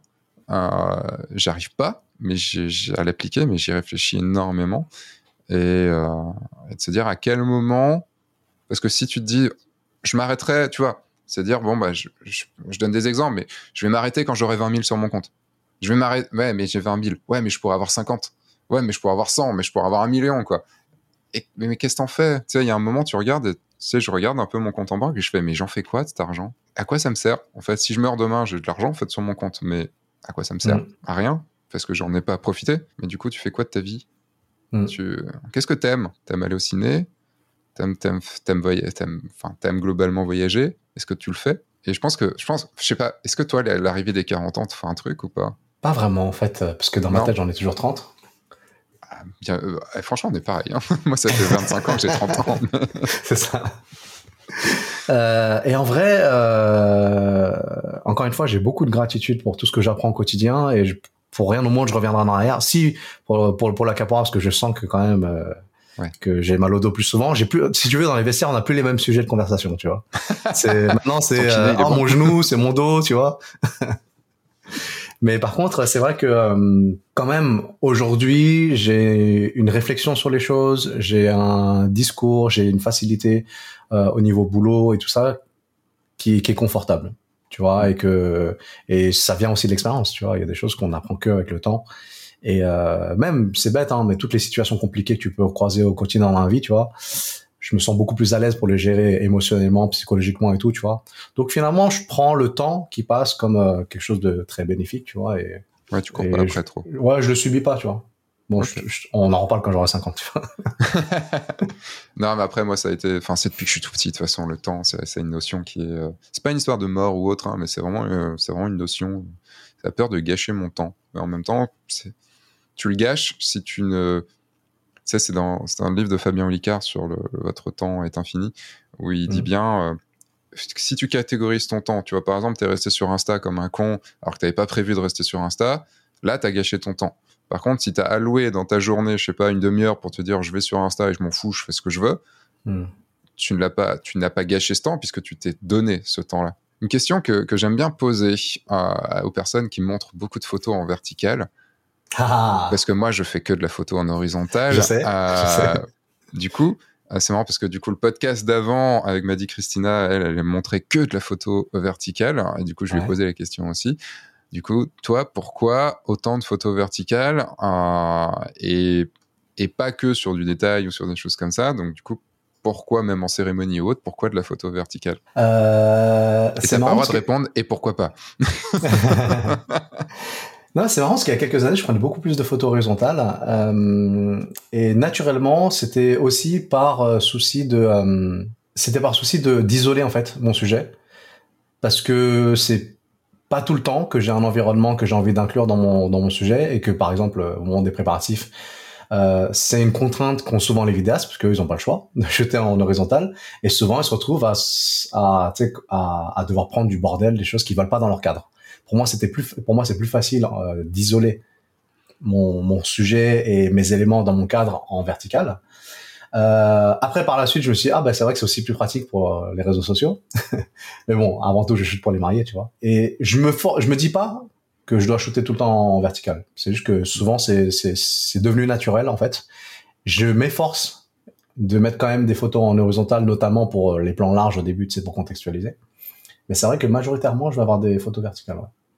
Et je savais pas que tu avais eu euh, Maddy Christina. C'est cool. Bah ouais, on l'a eu. Euh, je l'ai enregistré euh, la semaine, euh, il y a deux semaines. Euh, ah oui, bah, c'est pour depuis... ça. Ouais, c'est le prochain podcast qui sortira. Et, et du coup, on se connaît depuis quelques années et tout. Et elle, elle a ceux qui ont déjà écouté le podcast du coup le sauront, mais euh, elle m'a répondu euh, essentiellement aussi pour les réseaux sociaux. c'est con, mais pour la com, c'est bon. Ah, moi, je suis nul en com et Insta, c'est un truc qui, qui est venu se rajouter à notre taf alors qu'on n'a rien demandé, tu vois. C'est un truc que je déteste. Franchement, c'est un truc que je déteste, mais je m'efforce de le faire parce que force est de constater que j'ai beaucoup de clients qui viennent d'Insta. Euh, là, je suis en train de chercher une boîte pour s'occuper de mon compte Insta parce que je, je, vu que c'est une partie du taf que j'aime pas, je, je délègue. Tout ce que j'aime pas, je délègue. Ma comptage, je la délègue. Tout ce que j'aime pas, je délègue. Et, euh, oui. Du coup, qu'est-ce qui te fait choisir entre euh, entre horizontal et vertical? Parce que tu dis que tu, tu tu, tu shootes quand même en, horizontal de temps à autre. Le, cadre, le cadre. Quand j'ai une raison d'inclure le cadre, ouais. Quand j'ai quand j'ai quand j'ai besoin d'inclure le cadre et de façon large, je le fais. Tu vois. Mais sinon, quand je veux isoler, parce que plus j'isole sur mon sujet, plus je me dis que mon sujet il va être fort sur ma photo, tu vois. Donc, euh, si j'arrive à, à, à, focaliser au maximum sur ma photo, sur mon sujet, je le fais. Et euh, quand je vais faire de l'horizontal, effectivement, ça va être quand euh, je veux prendre l'espace de cérémonie, quand je veux prendre, euh, enfin, les marier avec l'espace de cérémonie, quand je veux inclure le contexte, je le fais, ou quand je veux montrer la grandeur du lieu, euh, tout ça. voilà. Mm. Tu sais, il y a un photographe, je pense que tu le connais, hein, j'adore ce qu'il fait, et pourtant ça n'a rien à voir avec mon style, c'est Tyler Ray, tu sais, qui fait des, des, des photos. Il fait des photos expéditions avec des, des couples où il les emmène au milieu de nulle part dans des paysages somptueux, tu vois. Et je me dis, oui, là, effectivement, je ferais des photos en horizontal, tu vois, dans des cadres comme ça. ouais. Ah oui, d'accord, avec les couples et tout. Ok. C'est un peu rendez-vous inconnu avec lui, tu vois, les, les, séances de couple. Et c'est magnifique, il les emmène dans des cadres euh, exceptionnels, tu vois. Et là, je me dis, oui, là, c'est évident, tu vois, hmm. les photos en horizontal. Bah, et encore que, hein, c'est, euh, ça dépend. Le, C'est marrant, du coup, les, les... c'est marrant cette réponse du, du coup, c'est le cadre qui, qui, qui te fait dire si c'est en horizontal ou en vertical. Moi, c'est pas du tout ça en fait. C'est, je ne saurais pas être en comment dire en, en, vertical parce que mmh en fait le, pour moi le vertical ne isole en fait comme mmh tu dis et ne raconte pas. Mmh. Et, moi j'ai besoin de raconter. Et, euh, et du coup tu vois dans ma tête c'est impossible même si des fois c'est plus facile en vertical parce que tu as la montagne derrière en grand, as, euh, tu veux cadrer quelque chose et tout je ne, c'est, tu vois, on parlait de contraintes tout à l'heure, je ne, je ne shoot plus jamais. Mais vraiment, hein, tu ne me vois pas. Si tu me vois faire ça dans la journée, ça a changé le, changer mon, euh, mon, appareil photo en mode vertical, c'est qu'il y a un souci. Je sais pas pourquoi, c'est qu'il y a un truc, je sais pas. Je dois être en, peut-être en attaque cérébrale ou un truc comme ça sur ce moment-là. mais, euh, mais jamais de la vie. Tu vois, c'est pas possible. Et, puis toi, je t'avais déjà entendu dire. Ouais. Je t'avais déjà entendu dire que tu shootes aussi pour le bouquin. Et du coup, c'est plus facile euh, en, en, Alors, Oui et non, puisqu'en fait, dans mon bouquin, euh, je pourrais, j'en ai pas sous la main, mais je pourrais te montrer, j'ai des photos en vertical. C'est vrai? Ah, que ah du coup, tu recadres? Que je recadre horizontal, ah que je les recadre en vertical, parce qu'en fait, pour moi, le bouquin, comme c'est un, carré, mhm. quand tu ouvres, ça fait un format de 1, qui est le mhm. format de mes photos. Mhm. Et donc, en fait, ce n'est plus la photo qui est importante, mais la double page, la planche. Et dans cette planche, je peux avoir plusieurs photos, dont certaines sont en carré, certaines sont en vertical. Bon, moins, c'est quand même plus rare.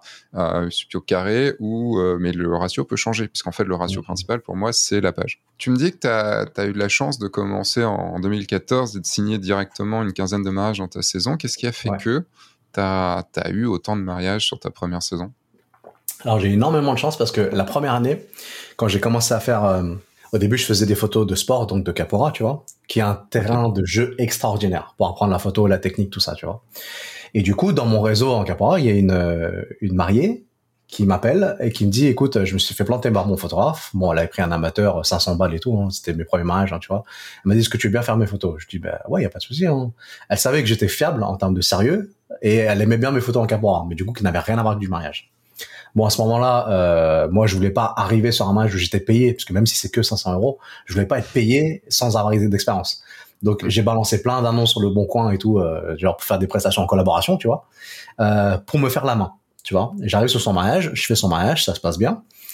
Et euh, par la suite, j'ai un ami qui m'invite à son mariage au Maroc, à Marrakech dans la Palmeraie, super beau et tout, tu vois. Et donc j'avais déjà un peu d'expérience et je lui dis écoute si tu, si tu veux bien, moi euh, j'aimerais bien faire des photos de ton mariage. Il avait déjà un photographe de prévu, il m'a dit bah je lui demande si ça lui pose pas de problème. Et je lui dis je fais des photos, du coup ce sera complémentaire, ce sera cadeau et tout, euh, ce sera avec plaisir. Et ces photos, l'air de rien, ben, c'est celle que j'ai utilisée pour ma com. Et c'est ça qui m'a permis de décrocher plein de mariages. Qu'à l'époque, du coup, ensuite, j'ai, j'ai commencé avec des tarifs à 1200 euros la journée, tu vois. Et à 1200 euros la journée avec des belles photos, genre euh, les photos du Maroc, tu vois, d'un mariage au Maroc, ben, en concurrence avec d'autres photographes à ce tarif-là, je pense que ça devait sortir du lot. Et, euh, et c'est là que j'ai compris vraiment qu'il était important chaque année de remplacer les photos sur son portfolio, enfin sur son site, pour mettre les plus récentes. Parce que euh, alors pas en rajouter tu vois à chaque fois que je rajoute que je mets un reportage sur mon site j'en, supprime un tu vois. Mm. parce que j'ai, vite compris qu'en fait on ne juge pas à, à nos meilleures photos on ne juge à nos pires photos. Donc c'est pareil sur Instagram. Quand je fais une publication j'en supprime une. C'est une contrainte que je me mets mais pour que à chaque fois ce soit le, le meilleur et le plus actuel tu vois Ok, tu en supprimes une. Ok, d'accord.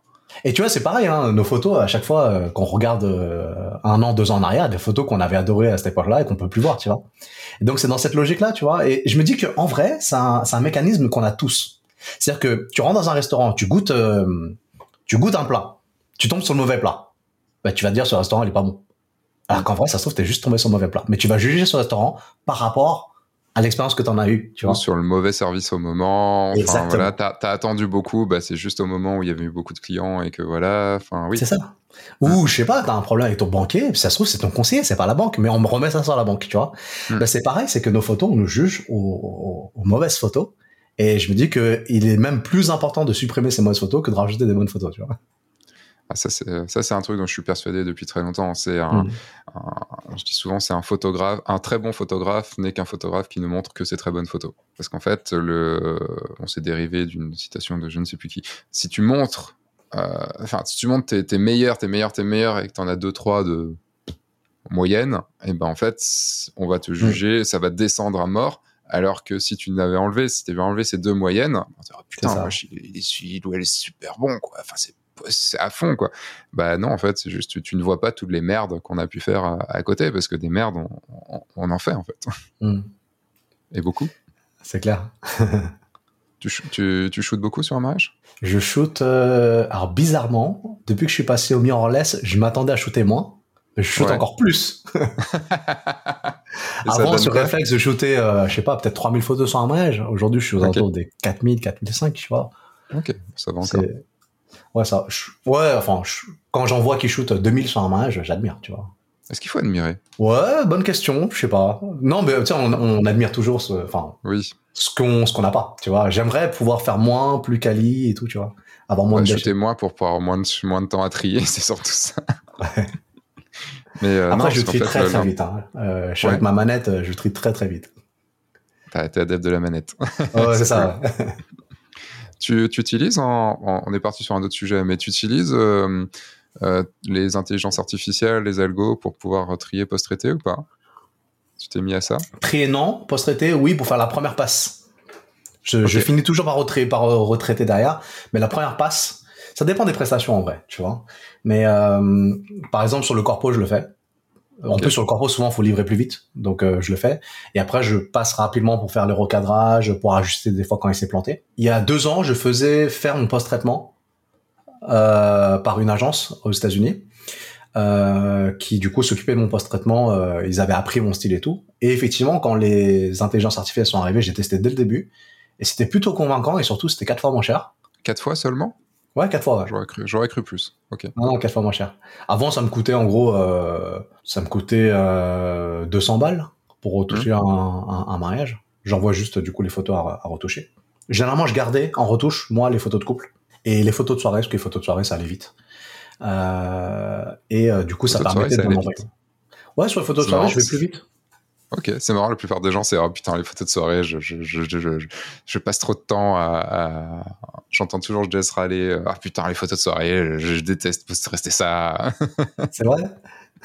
Parce que moi, en journée, ce sur quoi je passe le plus de temps en, en traitement, c'est le teint de peau. Tu vois, j'essaie vraiment d'avoir en sorte d'avoir un, un teint de peau qui soit uniforme. Et encore une fois, c'est cohérent par rapport à ce que je, je te disais tout à l'heure. Quand euh, elles prennent euh, une maquilleuse haut de gamme euh, qui fait, euh, qui se prend la tête vraiment pour avoir un, un beau teint de peau, Mm. c'est pas pour que je vienne le gâcher en post-traitement, tu vois. Donc je passe vraiment du temps dessus. Alors qu'en soirée, euh, si elle est violette, elle est violette, tu vois. Je vais Mm. atténuer, mais finalement c'est moins grave, c'est moins précis, tu vois. Donc je vais aller beaucoup plus vite. tu passes combien de temps à peu près sur un. en, post, en tri post-traitement? Tri, euh, je prends une demi-journée. Ok, quand même. généralement. Et post-traitement, 4 heures, on va dire. Ouais, c'est ça. Ça dépend, si je... enfin 4 heures si je le condense, mais généralement je le fais en plusieurs fois, parce que je pique du nez après à chaque fois. Tu m'étonnes. Euh, et euh, post-traitement, ça dépend des mariages, mais généralement j'en ai pour euh, une journée, quoi. Ok, donc on va dire une journée et demie par mariage. Ouais, Ok. Tu rends combien de photos? Entre 400 et 800. tu vois? Encore en fonction de ce qui s'est passé, en fonction du temps passé. Exactement. En fonction de la narration.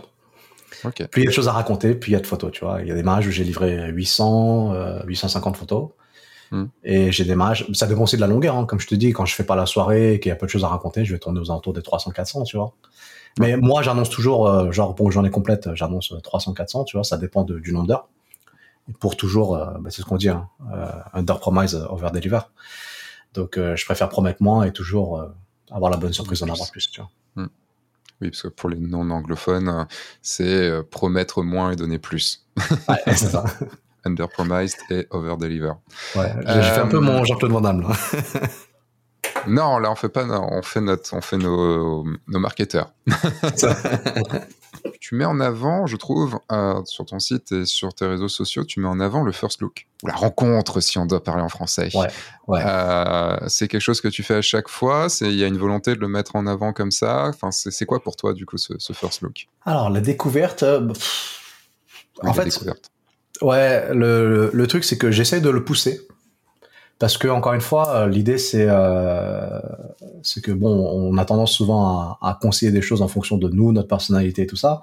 Et moi, qui suis assez pudique, je leur dis, ben, c'est vrai que quand vous vous découvrez à la cérémonie, un, vous allez, bon, vous allez être ému, mais vous allez pas pouvoir profiter du moment, parce qu'il y a la cérémonie qui doit avoir lieu derrière, donc il faut qu'on enchaîne. Que, ben, tu découvres euh, ta femme euh, comme jamais, elle te découvre comme jamais, vous pouvez pas profiter parce que, enfin, il y a votre famille qui vous regarde, il y a tout le monde, c'est, c'est toujours un peu contenu. Euh, donc, je leur dis, d'un point de vue moment, comme tu dis, c'est, c'est pas l'idéal. Donc, c'est comme ça que je leur présente. Je leur dis, franchement, euh, on va essayer de multiplier les moments qui sont à vous quand même, le jour du mariage, pour que vous viviez un bon mariage. Et encore une fois, c'est ce qui fera de bonnes photos. Et après, je leur ai dit que, en plus d'un point de vue photographique, ben, je contrôle plus d'éléments. Je leur dis quand vous découvrez la mairie, je suis désolé, hein, mais il y a une chance sur deux que sur votre photo, euh, il y a Manu qui soit derrière, qui a la, qui a la. Ouais, c'est ça. Il y a, y a la famille avec le téléphone, il y a la photo d'Emmanuel Macron, il y a le, les Ah oui, chaises. il y a Manu tout. dans ce sens-là, ok. Oui, oui, c'est ça. Donc, euh, je leur dis, c'est pas l'idéal d'un point de vue photo. Et euh, quand c'est en cérémonie à l'église, ben, c'est pareil. hein. Il y a le prêtre, il y a tout le monde, on est dans une lumière un peu compliquée et tout ça. Bon, on a l'instant qui est plus authentique, bien sûr. hein. Mais quelque part, on peut pas vraiment en profiter. euh, on se contient un peu. Donc, euh, je le pousse pas en vrai. Je, je leur en parle, parce que je leur dis, c'est mon rôle. Je vous donne toutes les informations, vous en faites ce que vous voulez, et quelle que soit votre décision, encore une fois, ce qui est important pour vous est important pour moi. Si vous, c'est important que ce soit authentique, on le fait à la cérémonie. Je dis juste que souvent, les gens ne sont pas euh, au courant que c'est possible. Donc, euh, je leur insuffle l'idée et souvent, ils, ils me suivent là-dedans. Oui, parce que le côté authentique, euh, enfin, en aucun cas, même si c'est organisé, ce n'est pas authentique. Mm. En fait. Parce que Mm. si on va aller par là, euh, c'est organisé le moment à la cérémonie, c'est-à-dire le marié est rentré, euh, la mariée arrive, enfin, si c'est bien, si, enfin, si ça c'est pas codé, c'est quand même vachement codé, quoi. Donc, euh, enfin, il y a rien qui, il y a rien qui n'est pas codé si ça c'est pas codé, quoi. Mm. Et euh, Enfin bon, vous m'avez compris. Le, j'ai peut-être mal dit, mais le, il est bientôt l'heure de manger. Le, mais voilà, sur le, même si on fait donc ce- cette rencontre, cette découverte, juste nous trois, donc les mariés et nous, euh, photographes, euh, ça, même si on organise le truc, ça reste, ça reste ultra authentique, je trouve. Tu as des mariés du coup qui veulent vraiment pas? Oui, ça arrive. Alors souvent, c'est euh, les mariés qui euh, qui du coup ont une belle cérémonie, tu vois, par exemple, euh, enfin soit une cérémonie à l'église parce qu'il y a ce côté un peu voilà, soit effectivement une cérémonie laïque où il y a un super cadre et ils veulent que ça se passe dans ce cadre-là. Mais dans ces cas-là, quand même, malgré tout, pour j'essaie de maximiser les expériences émotions. Je leur suggère de faire soit un first look avec euh, la mariée avec son papa, soit avec ses demoiselles d'honneur, tu vois, pour quand même avoir un instant comme ça de découverte, émotion, etc., etc. Et ça, c'est pareil, j'en parle dans mon guide. Et quand ils voient les photos, en fait, quand tu leur parles de concepts euh, théoriques, ils ont plus de mal à, à- à se projeter dedans. Mais dans mon guide, vu qu'il y a les photos qui vont avec, ils disent ah c'est vrai que c'est sympa quand même. Stratège, bien joué. tu parlais de scénographie tout à l'heure. Qu'est-ce que tu entends euh, Parce que tu et je le vois aussi sur ton sur ton site et, et sur ce que tu m'as dit, créer des tableaux. Tu parles de créer des tableaux, de scénographie. C'est c'est quoi pour toi du coup ce, ce côté créer des tableaux? C'est qu'en fait, par exemple, le moment des, en fait, on le fait tous, hein, c'est juste que j'ai mis un mot dessus, tu vois. Mais euh, quand la, quand, quand la mariée, par exemple, va enfiler sa robe, ben, on va choisir l'endroit où on va le faire, tu vois.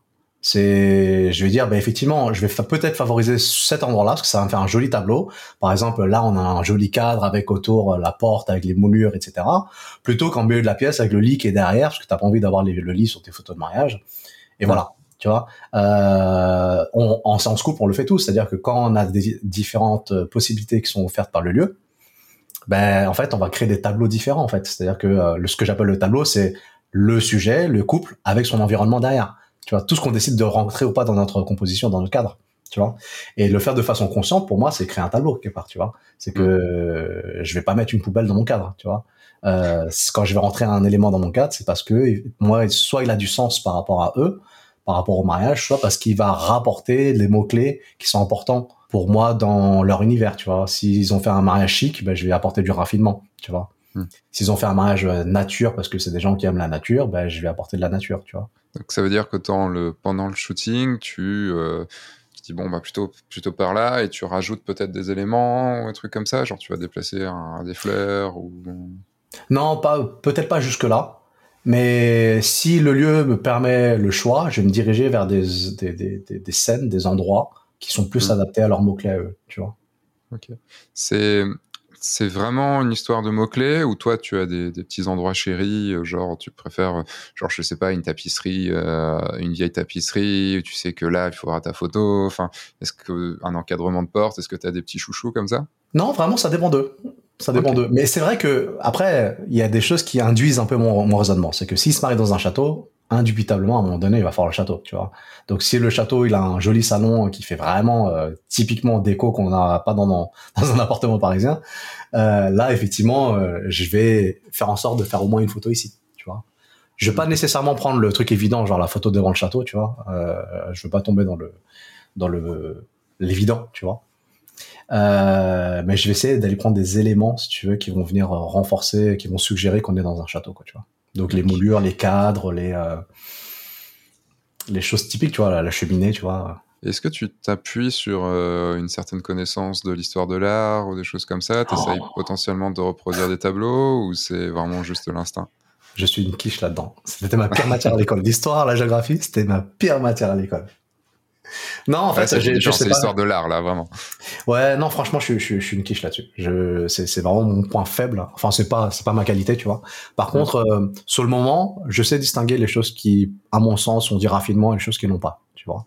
Donc, euh, je sais pas, c'est une sensibilité naturelle que j'ai, je pense. Euh, enfin, putain, ça fait. Qu'est-ce que je me raconte? Non, tu sais pas d'où ça vient. C'est pas forcément. Enfin, le naturel, c'est, c'est forcément une éducation que tu as eue, un truc que tu as vu et autres. C'est que tu sais pas encore de quoi vraiment ça vient, je pense. Non, en fait, je suis sensible à ça. En fait, je suis sensible à ça et naturellement, je vais me dire ah non ça, ça fait un peu cheap. Ça, ça fait plus quali, tu vois. En vrai, non, voilà, je sais d'où ça vient.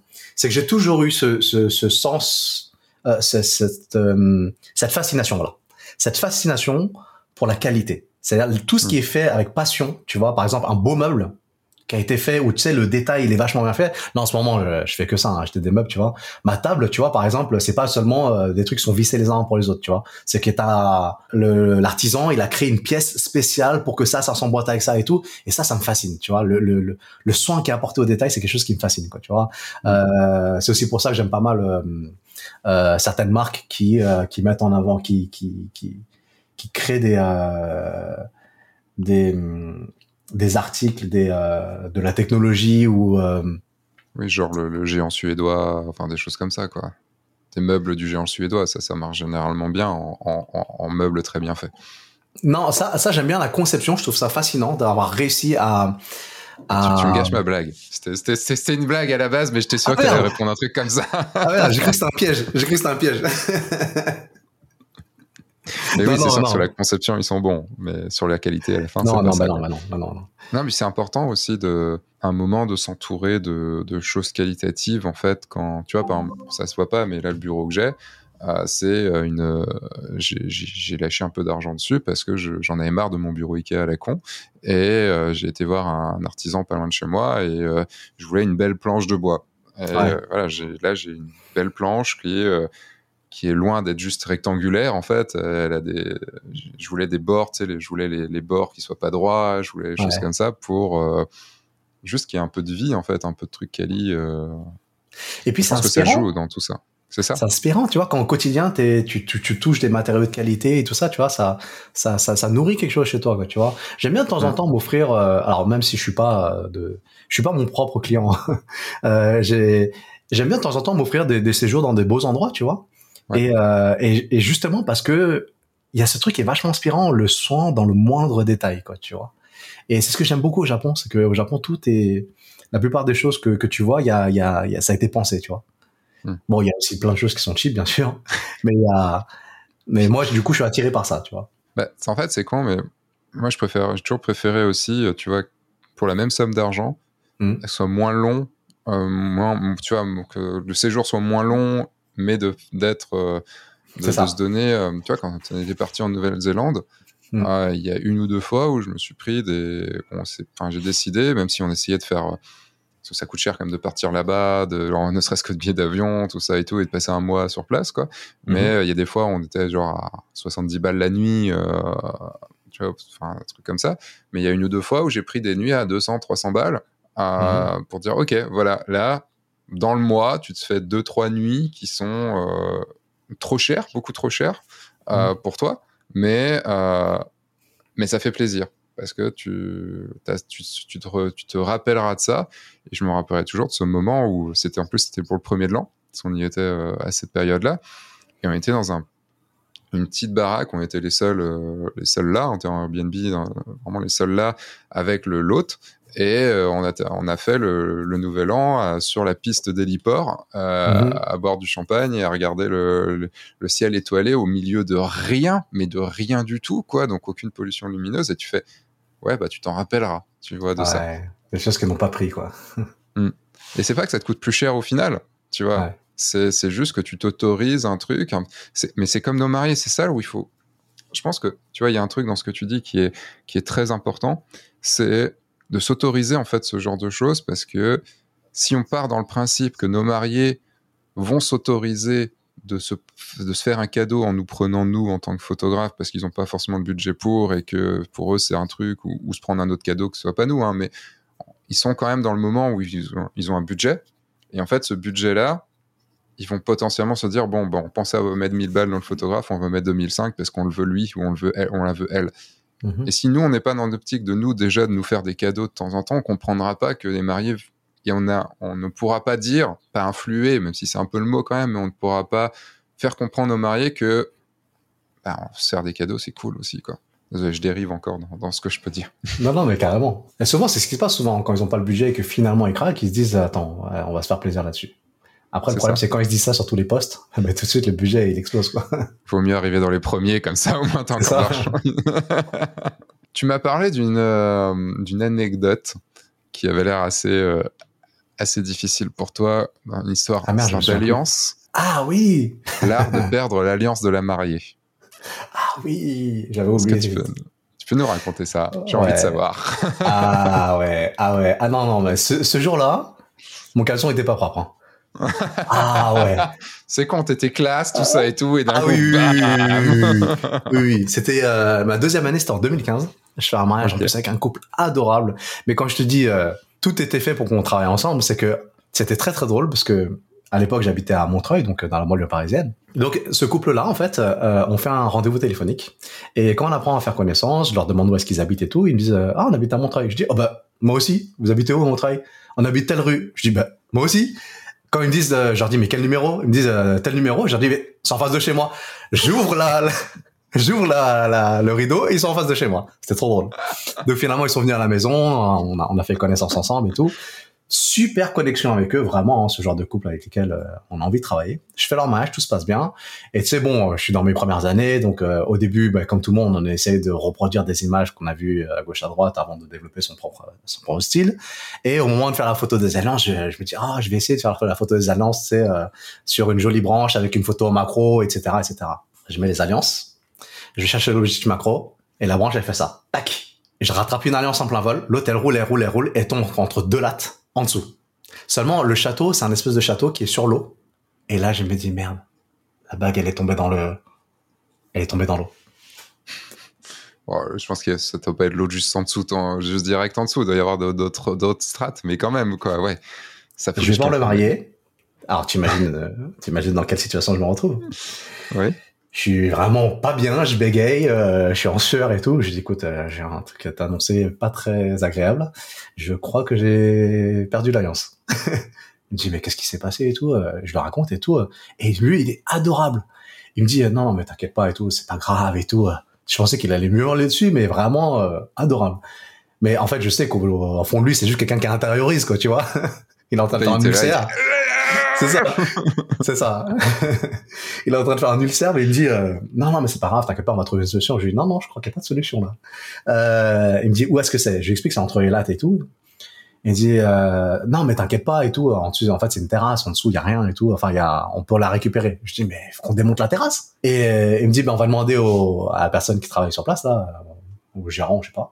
Et il s'avérait qu'il y avait la le, le, gérant qui était là, c'est lui qui avait monté la terrasse. Il me dit, oh, vous inquiétez pas, c'est juste une latte, on la récupère, on la retire et tout. Il arrive, il dévisse le truc en deux secondes, on récupère l'alliance. La, la, et puis, et c'est entre temps, entre temps, tu sais, moi, je dis, mais, euh, mais t'inquiète pas, hein, je la repaye et tout, l'alliance. Et lui, d'un air gentil, en voulant me rassurer, mais en fait, à ce moment-là, il m'achève. Il dit, non, non, mais euh, t'inquiète pas, l'alliance, c'est moi qui l'avais fabriquée. Euh, je, en, fait, ça faisait des années qu'il avait fabriqué. Tu vois, c'était un truc qui avait une valeur sentimentale, tu vois. Ah. à ce moment-là, je me fais un harakiri, tu vois. C'était ignoble. Franchement, c'était ignoble. Mais n'empêche que aujourd'hui, bah, je sécurise tout. C'est toujours ces expériences-là qui te, qui te forgent, tu vois. Ah la vache, ah ouais. Et eux, du coup, ils étaient morts de rire, tu vois, parce que lui, il savait que c'était rien. Mais il, il arrivait, tu sais, il avait cette, euh, cette euh, capacité euh, de projection émotionnelle, tu vois, où il arrivait à se mettre à ma place et se dire, non mais attends, je sais ce que tu. Comment ça, lui, il savait qu'il y avait, il, savait qu'on allait pouvoir démonter ou Ouais, lui, il était pas inquiet. Enfin, je, il savait pas, mais il était pas inquiet. Alors que moi, forcément, je me suis fait le pire, scénario dans ma tête, tu vois. Et lui, il était super optimiste. Il m'a dit, bon, on va trouver une solution, tu vois. Oh, horrible horrible. Ah ouais, non, j'aurais pas dû mettre à ta place là quand même. Ah non, non, non, non, non, clairement. Je comprends pourquoi je fais plus de photos des alliances. oui, oui, je comprends, ouais. Mais maintenant, du coup, si jamais je dois embarquer des alliances, je sécurise tout. Je vérifie qu'il n'y ait pas de plaque d'égout, je vérifie que, voilà. De toute façon, je fais plus des photos comme ça, tu vois, mais. Tu sais, c'est comme quand tu prends tes clés dans ta poche, tu les sors et tu fais, ah, putain, il y a une bouche d'égout à côté, je vais faire attention. C'est ça. Exactement. Ou tu sais, tu les sors pas à la sortie de l'ascenseur parce que tu sais, t'as le trou, euh, tu développes des tocs en fait avec ça. Et, enfin, en fait, je, ouais, je suis pareil, je suis en train de me dire, mais putain, mais si ça tombait là, et puis, enfin, il y a un peu de risque que ça, ça arrive, mais ça. peut arriver, quoi. Exactement. tu sais, comme dans les films, tu vois l'alliance et tu, ça, ça, roule, ça roule, tu fais, ah, tu l'attrapes et elle continue à rouler et tout ça, tu t'arrives pas, tu continues. C'est exactement ça. C'est que quand elle est tombée, l'alliance, elle s'est mise à rouler, et tu sais, je cours, et tu sais, c'est, la scène, je l'ai vue au ralenti dans ma tête, tu vois. Je fais non! et elle tombe. Et là, tu vois, le, tu vois sur ma tête le smiley avec la goutte là.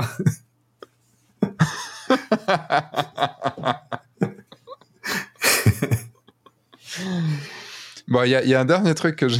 Merci pour ce moment, ce bon moment. Je pense que ça, ça aura, ça, ça soulagera plus d'une personne. oui, ça arrive à tout le monde, bien sûr. Euh, un dernier point que j'aimerais aborder avant de passer aux, questions de fin. Euh, le, il y a un truc que tu dis dans, dans ton site et, que tu as redit à côté, c'est que avant de commencer la photo, tu n'étais absolument pas passionné par la photo. Et généralement, c'est la première question que j'aurais dû te poser, en fait, dès le début, hein, mais on va, on va dire que c'est la dernière, du coup. Comment c'est arrivé? Qu'est-ce qui a fait que? Et comment on passe, du coup, de euh, donc d'informaticien, de ce que j'ai pu comprendre, euh, enfin de ce que j'ai cru comprendre dans ce mhm. que tu as dit, euh, comment on passe d'informaticien à photographe sans avoir la passion de la photo? Parce que la plupart des gens, bon, il y a beaucoup d'informaticiens qui passent photographe, mais ils ont la passion de la photo, ils adorent la photo. Comment on passe pro sans avoir cette passion?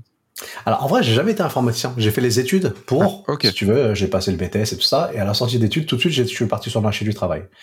Euh, j'ai fait différents métiers. Euh, dans différents domaines qui m'ont appris beaucoup de choses. Hein. Euh, j'ai bossé un peu dans la logistique, euh, j'ai été co-gérant, enfin co-gérant, directeur adjoint d'une agence de location de deux roues sur Paris, parce que j'ai eu ma période motard et tout ça, et, et je voulais à l'époque monter une, une agence de location de deux roues sur Paris, et il s'avère que le plus grand loueur de l'Île-de-France cherchait un, un, un directeur adjoint, j'ai postulé, j'ai été pris et tout. Et euh, donc j'ai fait plein de métiers qui étaient complètement différents, qui m'ont appris énormément de choses que jusqu'à aujourd'hui je, je, j'utilise au quotidien, tu vois. C'est comme dit Steve Jobs dans sa conférence euh, Connecting the Dots. Je relis les points après et toutes ces compétences-là aujourd'hui me servent euh, avec le recul, tu vois. Et, euh, et, en fait, à la base, j'ai eu une première approche de la photo. Je sais plus, c'était à l'époque du Canon 500D. Euh, j'avais acheté le Canon 500D, j'avais commencé à faire des photos, mais bon, c'était pas vraiment satisfaisant. J'ai laissé de côté. Et euh, on va reparler de ma chance, tu vas voir. En 2013, du coup, euh, pour mon école de capoeira, tu sais, je faisais du coup tous les ans des, festivals internationaux et tout ça, et euh, je faisais venir euh, des photographes, des vidéastes. J'étais jamais vraiment satisfait de ce qui se faisait. Je me suis dit bon, c'est comme tout dans la vie, on n'est jamais mieux servi par soi-même. C'est pas, c'est, enfin moi je fonctionne comme ça. Par exemple, j'adore bouffer, j'ai appris à cuisiner parce que comme ça, je sais me servir par moi-même et, et je sais faire tous les plats que j'aime manger, tu vois. Et je me suis dit, bah, je vais apprendre à faire des vidéos. Et j'ai acheté un appareil photo pour faire des vidéos. J'arrive, euh, bon, j'adore faire ça. Hein. Quand j'achète du nouveau matos, je vais sur Internet, je fais toutes les études et tout. Et j'arrive en tête à, la Fnac avec, euh, à l'époque, je, crois que c'était 300 balles en poche. Euh, non, 600 balles en poche, pardon. Et j'arrive à la Fnac et je dis, euh, bonjour, je voudrais un, un Canon, c'était à l'époque le 700D. J'ai un Canon 700D. Et euh, non, c'était le 600D, pardon, le 600D. Et le mec, il me dit, euh, vous êtes pas un peu chanceux, vous? À l'époque, je savais pas que j'étais chanceux, tu vois. et je lui dis euh, pourquoi? Il me dit ben en fait, il y a une promo exceptionnelle, vraiment, on n'a jamais vu ça, même nous tous les vendeurs de la Fnac, on s'en est pris un. C'est que le Canon 600D, euh, là pour 24 heures, il a moins 50%. C'est il est pas à, 600 balles comme prévu, mais il est à 300 balles. La vache. Je dis ben écoutez, ok, vous en avez combien? Euh, Go. On en a quatre. ben je prends les quatre. J'ai pris les quatre et après je lui dis c'est quoi les stocks que vous avez dans, les autres Fnac et tout? Il me dit il y en a un à la Défense, il y en a un à Montparnasse. Je dis ok. J'ai pris à l'époque j'avais une moto, j'ai fait le tour, j'en ai, pris plusieurs et euh, je les ai gardés. Je me suis dit ben, quand le prix remontera je les, je les revendrai. Alors après il est remonté mais il est pas remonté à 600, il est remonté genre à 499. Je les ai tous revendus. Du coup j'ai fait une j'ai fait une marge et je me suis dit ben, tiens je vais prendre la gamme supérieure. J'ai acheté le 70D. Donc j'ai retiré un zéro, donc on monte en gamme. Et Et là, je me suis dit, bah, tiens, je vais apprendre à m'en servir. Et finalement, j'ai pas fait des vidéos, j'ai fait des photos. Et dans mes élèves en Capora, euh, j'ai une élève, j'ai, j'avais une élève qui était photographe professionnelle. Et quand elle a vu mes premières photos, elle m'a dit, euh, franchement, t'as un œil, t'as quelque chose, tu devrais travailler là-dessus. Euh, c'est vachement intéressant ce que tu fais. Pour la petite parenthèse, Capora, donc ça fait 25 ans que j'en fais. J'ai jamais été doué, c'est-à-dire qu'autour de moi, j'ai que des gens qui étaient plus doués que moi, tu vois. Et j'ai toujours pas pesté, mais j'ai toujours dit, euh, les gens qui ont du talent, souvent ils abandonnent plus facilement parce qu'en en fait euh, ils, savent pas c'est quoi la difficulté. Et dès qu'ils ont une première difficulté ils abandonnent parce qu'ils ont l'habitude que tout soit facile tu vois. Et quand je voyais des gens qui arrêtaient autour de moi je me dis mais si j'avais le dixième de ton talent tu sais pas ce que j'en ferais tu vois. J'ai jamais eu de facilité pour rien dans la vie tu vois. J'ai toujours travaillé dur pour avoir tout ce que j'ai. Et en photo pour une fois qu'on me dit que j'ai peut-être des facilités je me suis dit ben je vais bosser je vais bosser parce que euh, je, vais, je, vais, incarner le discours que j'ai pour les gens en Capora, tu vois. Et du coup, j'ai commencé à faire beaucoup de photos et c'est là que très rapidement sont arrivées les prestations, tu vois. Et à force de faire des photos, du coup, ben, j'ai aimé ce côté facile, tu vois. Et quand j'ai commencé à me lancer dans le mariage, comme je t'expliquais tout à l'heure comment sont venus les premiers mariages, j'ai commencé à me passionner par l'univers du mariage et c'est comme ça que je me suis passionné par la photo par la suite. En fait, c'est en travaillant dans la photo que je me suis passionné par la photo par la suite. Mais c'est venu en fait à moi euh, naturellement. Ok. Ouais, c'est pas genre j'ai aimé la photo, je me suis mis à faire du mariage. C'est j'ai j'ai eu des facilités, j'ai commencé à aimer le résultat facile, tu vois. Et euh, et en fait de fil en aiguille, je me suis passionné pour le mariage et de fil en aiguille, je me suis mis à mis à aimer la, la photo. Tu vois. Je me suis mis en fait à, à, à me à m'intéresser à ce qui se faisait en photo et euh, et, euh, et à suivre plein de photographes et à, à, nourrir ma réflexion, ma culture photographique. Et tu euh, et t'as fait en combien de temps ta transition donc vers de ton métier, euh, de ton métier que tu avais, à ce moment-là à full photographe ben En fait, c'était tout de suite, parce que en 2014, ah, quand j'ai commencé à faire les mariages, en une année, ben, j'étais en micro-entreprise. En une année, j'ai rempli mon chiffre d'affaires, en fait. Et du coup, en Gapora, ben, je, suis je suis devenu bénévole. Ah oui, donc tu n'étais plus euh, dans, le, dans la, boutique de location? Tu n'étais plus directeur adjoint à ce moment-là? Non, pardon, j'ai oublié une étape, effectivement. En 2010, j'étais licencié. Ok parce que j'étais embauché en 2008. En 2010, j'étais licencié. Euh, parce qu'à l'époque, on m'a, quand on m'a embauché, en fait, en, fait, j'étais embauché en 2007 parce que le directeur, en fait, voulait s'extraire du magasin pour euh, s'occuper du développement de l'entreprise et moi me laisser sur ce magasin-là. Sauf que moi, en 2008, il y a eu la crise qui est arrivée. Et ce qui s'est passé, c'est que du coup, tous les clients, ben, la location, les, flottes de location, elles se sont bien tombées, tu vois, ils ont, mmh. ils se sont basés sur l'essentiel. Enfin, je veux dire, ils ont retiré ce service-là de leur flotte. Lui, il a mis ça sur mon dos. Il s'est dit, comme par hasard, parce qu'on ne sait pas sur le moment que c'est une crise, tu vois, on s'en rend compte après, tu vois. Comme par hasard, je mets un mec, ça s'effondre. Donc, ça s'est mal passé. 2010, je suis licencié. Et à ce moment-là, j'ai deux ans de chômage devant moi. Et euh, j'ai un ami à l'époque, enfin, mon collègue, qui était un ami, qui me dit, euh, t'as peut-être la chance de pouvoir vivre de ta passion. Profites-en, t'as deux ans de, de, chômage. Essaye. Ça, ça coûte rien d'essayer. Et effectivement, à ce moment-là, j'ai développé à fond mon école de caporal. J'ai eu énormément d'élèves. Hein. J'avais un, un, moment donné où j'avais euh, plus de 150 élèves, tu vois. C'est ton école à toi? Ouais. Ok. J'avais plusieurs écoles à Paris. Aujourd'hui, maintenant que j'ai la photo, je peux pas faire les deux à fond. Et euh, du coup, euh, bah, depuis le temps, j'ai formé des enseignants qui, du coup, euh, ont récupéré des, des anciens cours que j'avais. Et aujourd'hui, j'ai moins de cours pour essayer d'équilibrer les deux. En fait, ce qui s'est passé, c'est qu'il y a eu tout un moment où j'étais genre à 80% dans le capot, à 20% dans la photo. Ouais. Et à un moment donné, j'ai essayé d'équilibrer les deux. À un moment donné, j'étais plus dans la photo, dans le capot. Maintenant, j'essaie d'équilibrer les deux. C'est quand même du luxe hein, de vivre de deux passions. Faut déjà en avoir deux passions. c'est ça. mais après, du luxe, ouais, mais on se le crée. Enfin, moi, je suis toujours dans, dans ce truc-là. C'est euh, après, c'est peut-être moi qui suis, euh, qui suis, euh, comment dire, borné sur ces choses-là, hein, mais je considère toujours qu'on qu'on a les, qu'on a le pouvoir de faire ce qu'on veut. On a tous des difficultés, on part pas tous de la même ligne de départ et tout, mais Hmm, qui veut peu. Et euh, on pourra dire que c'est le biais du survivant, tout ça et tout, mais, mais pour moi, qui veut peu. Et euh, le truc, c'est qu'il y a beaucoup de gens qui veulent et qui se disent qu'ils peuvent pas parce qu'en fait, ils ne, ils ne vont pas faire le travail nécessaire pour que ça mhm. devienne. C'est pas qui veut peu, genre, allez hop, c'est bon, je deviens, je deviens ce que je veux. Non, c'est, il va y avoir du boulot, il va y avoir beaucoup de choses, ça va peut-être prendre des années, mais si tu le veux vraiment, il y a un moment, tu y arriveras tu feras en sorte de. C'est quoi le biais du survivant? Je ne connais pas celui-là. Le biais du survivant, c'est de se dire, par exemple, bah, tu vois, par exemple, euh, ah, j'ai plus son nom, mais euh, le, gars qui a, qui n'a plus de plus de bras et plus de jambes et qui a traversé quand même le, qui a traversé la Manche pour aller, euh, enfin qui a traversé la Manche à la nage. Je sais pas si t'avais vu, si avais vu ça. Ah non. Bah par exemple, tu te dis quelqu'un comme ça, bah en gros, bah, si un jour t'as plus t'as plus de membres, bah en gros, techniquement, tu sais que tu, peux tu peux le faire. Et, euh, le... et en fait, non, tout le monde ne peut pas le faire. En fait, le vrai biais du survivant, c'est le côté où c'était, je crois c'est dans les années, euh, dans seconde, je sais plus, c'est la première guerre la seconde guerre, c'est plus la seconde guerre. Euh, en gros, ils disaient, bon, euh, les avions qui sont revenus euh, du front, euh, qui ont réussi à, à, revenir, en gros, ils ont été touchés là, là et là, et donc du coup, bah, on va, on va renforcer ces endroits-là. Hmm. Et en fait, c'est l'inverse qu'il fallait, qu'il faut faire, puisque c'est plus savoir ceux qui ont été descendus là où ils ont été touchés. Et sûrement, si, là, si eux sont revenus avec en les ont touchés à cet endroit-là, c'est qu'en fait, il n'y a pas à le renforcer. Il faut renforcer les autres endroits, puisque c'est les autres endroits les plus compliqués. Hmm. Et en fait, on va se baser sur le survivant plutôt que sur les personnes qui sont pas qui n'ont pas survécu. Et donc, on va, on va se dire, ouais, mais tu vois, lui, il est, ouais, elle, elle a réussi.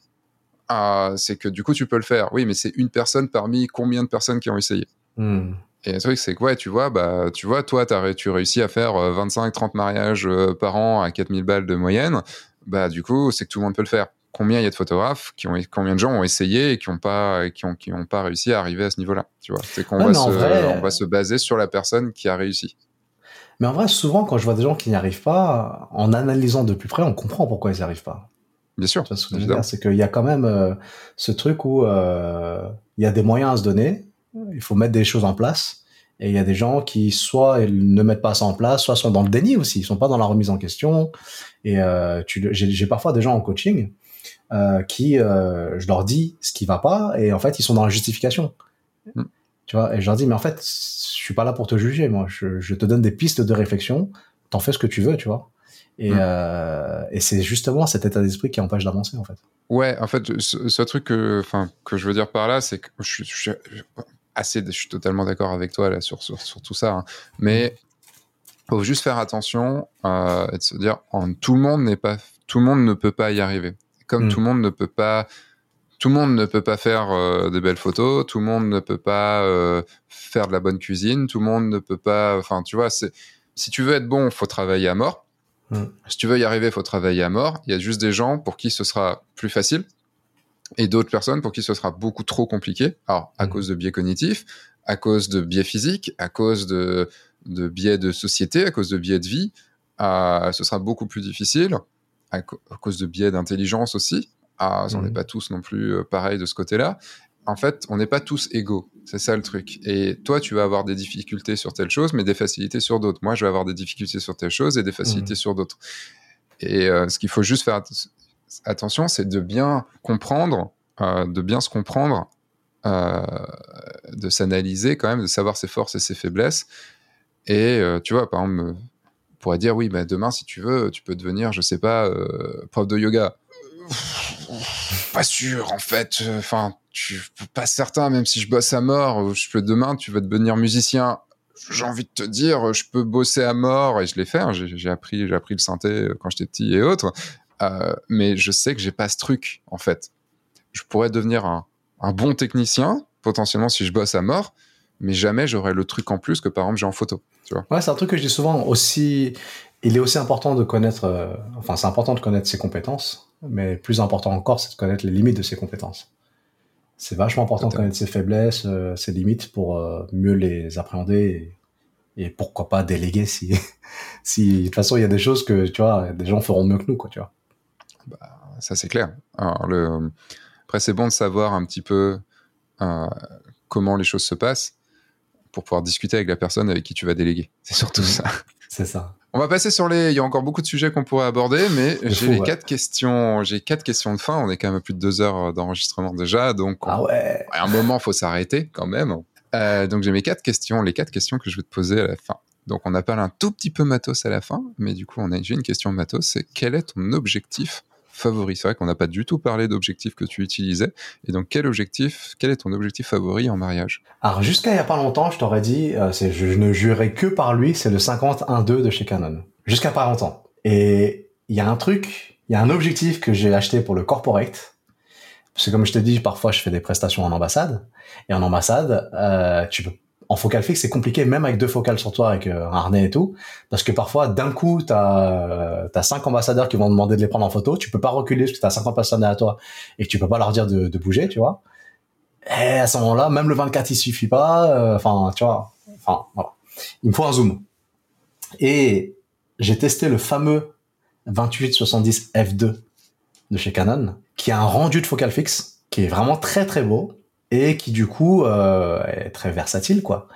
Et je l'aime de plus en plus parce que il a un rendu de focal fixe et que surtout il me soulage en fait de euh, de l'organisation de toujours changer d'objectif et qui me laisse plus de temps du coup à qui me reconnecte à mon environnement. Parce que le temps que tu passes dans la technique tu le passes pas dans ton environnement tu vois. Le fait d'avoir ça par exemple sur toutes les photos de détail je vais beaucoup plus vite. Parce que généralement je fais euh, plan large plan moyen plan serré etc donc euh, là ça va beaucoup plus vite. Je m'en sers encore comme une focale fixe. C'est à dire qu'il y a encore euh, quelques années en arrière je savais pas me servir d'un zoom. Euh, je mettais un zoom je je, je savais pas m'en servir. C'est à dire que euh, je, je je n'arrivais pas à sortir de bonnes photos. Et aujourd'hui, en fait, lui, je m'en sers comme une focale fixe. C'est-à-dire que je sais que cette photo, je vais la faire à 35. Je regarde mon objectif, je le mets à 35, je prends ma photo. Je sais que je veux prendre cette photo à 50, je me mets à 50, je prends cette photo pour avoir les perspectives du 50, du, du 35, du 28. J'aime bien le fait qu'il s'arrête à 28 parce que j'aime pas trop le 24 à la différence de toi. Je m'en sers que en soirée, le 24, euh, quand j'ai pas le choix. Et euh, je l'aime de plus en plus. Alors ça me fait chier de le dire, je, je l'assume pas encore, tu vois. Mais force m'est de constater, ouais, c'est ça. Force m'est de constater qu'il est de plus en plus présent sur les photos. Malgré tout, euh, les photos de couple, je les fais toujours au 50 et au 85, et le 50 reste euh, ma focale préférée. Mais euh, certains moments, comme les photos contextuelles, je les fais au 28-70. Euh, cérémonie, j'ai un 50 d'un côté et le 28-70 de l'autre. Alors, il est archi lourd. Il pèse une bouteille d'eau, un litre 5, un, un kilo 5. Mais écoute, il faut ce qu'il faut. Hein. Ah, il va falloir faire, la, faire du renfort. C'est ça. ok. Euh, quel a été ton meilleur moment sur un mariage? Et je parle bien d'un moment spécifique. Ou, un des meilleurs moments, hein, bien sûr. pas forcément le meilleur moment. Ouf, j'en ai vécu plein, hein, des, moments. J'en ai un qui me vient tout de suite en tête parce que c'est un truc qui, m'a vraiment touché. Alors pour le, pour le coup, c'est pas un moment de démarrer, c'est un moment en moi, hein, c'est un peu narcissique. Mais moi qui ai pas confiance en moi à la base, moi qui qui du coup suis toujours super honoré qu'on aime mes photos, tu vois, quand les quand les mariés sont contents, à chaque fois je suis surpris, tu vois, je suis premier surpris. encore aujourd'hui, hein, tu vois. j'ai eu une prestation où je me suis vraiment particulièrement connecté à tous les invités, à, aux témoins de mes d'honneur et tout. J'avais vraiment une super connexion avec eux. Et pendant tout le mariage, vraiment, c'est le mariage qui passe à 100 à l'heure parce que tu fais vraiment, vraiment, vraiment partie du truc. Et, euh, et le truc que je m'y attendais pas, en fait, il m'a pris une prestation qui s'arrêtait en, en, début de dîner. Du coup, je suis parti vers 20h30. Et au moment où, tu sais, moi, je vais voir discrètement les mariés, je les remercie et tout ça, et je leur dis que voilà, que, que, que j'allais bientôt prendre la route. Et avant de partir, du coup, je range mon matos et tout, et à ce moment-là, toute la salle se lève. Et ils me font une standing, une standing ovation. Ouais. Euh, et le truc très gênant. très très gênant sur le moment, mais au moment où tu te retournes, quand même, t'as l'alarme qui est pas longue, quoi. Et c'est des moments qui sont marquants, qui, qui te rappellent pourquoi t'aimes ton métier, tu vois. Et du coup, je suis resté en contact avec plein de, de, de, de témoins, demoiselles d'honneur, et cette année, j'ai deux mariages qui viennent de, de, de ce cercle-là. c'est bouche à oreille qui vient après. Ah, ça fait plaisir. Ça fait chaud au cœur. Est-ce que tu peux me décrire euh, l'une de tes photos préférées de, de, de tes mariages? Mais euh, vraiment, l'idée, c'est on la voit pas. Et est-ce que tu peux nous la décrire pour qu'on se l'imagine? Alors bizarrement, c'est loin d'être la photo la plus belle, mais c'est une photo qui a du sens pour moi. Tu sais, dans les, en amont du mariage, comme je l'ai dit, j'envoie un questionnaire, enfin deux questionnaires.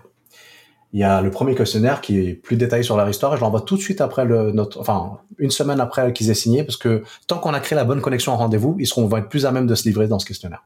Je leur demande qu'ils me racontent leur rencontre, qu'ils me racontent la demande en mariage, euh, tout ça, tout ça. C'est un couple qui est très timide. Ça se voit dans leur euh, langage corporel. Il est très timide. Et il me raconte qu'en fait, ils se fréquentaient via des amis en commun euh, depuis euh, le lycée. Et ils se croisaient toujours dans les soirées. Ils sentaient qu'ils se plaisaient mutuellement, mais personne n'osait faire le premier pas. Et un jour, elle, un peu alcoolisée, une soirée, elle rédige vite fait. elle prend un, bout de son cahier, tu donc avec les, les, grands carreaux et tout, tu vois. Elle rédige, elle écrit vite fait son prénom. Euh, mais Nathalie, son numéro de téléphone, elle prend son courage à deux mains, elle, elle lui met dans sa poche ou dans, dans sa sacoche, je sais plus, tu vois. Lui, il rentre chez lui, il voit ça, il découvre ça, il se dit, euh, mais est-ce que c'est la Nathalie, euh, tu vois, la fameuse Nathalie, tu vois Et euh, du coup, c'est comme ça commence leur histoire. Donc, ils se rencontrent, et le, le, lien se fait, et ils sont ensemble. Dix ans plus tard, ils se font une soirée, un, un, un bon dîner et tout ça. Il lui ressort ce papier.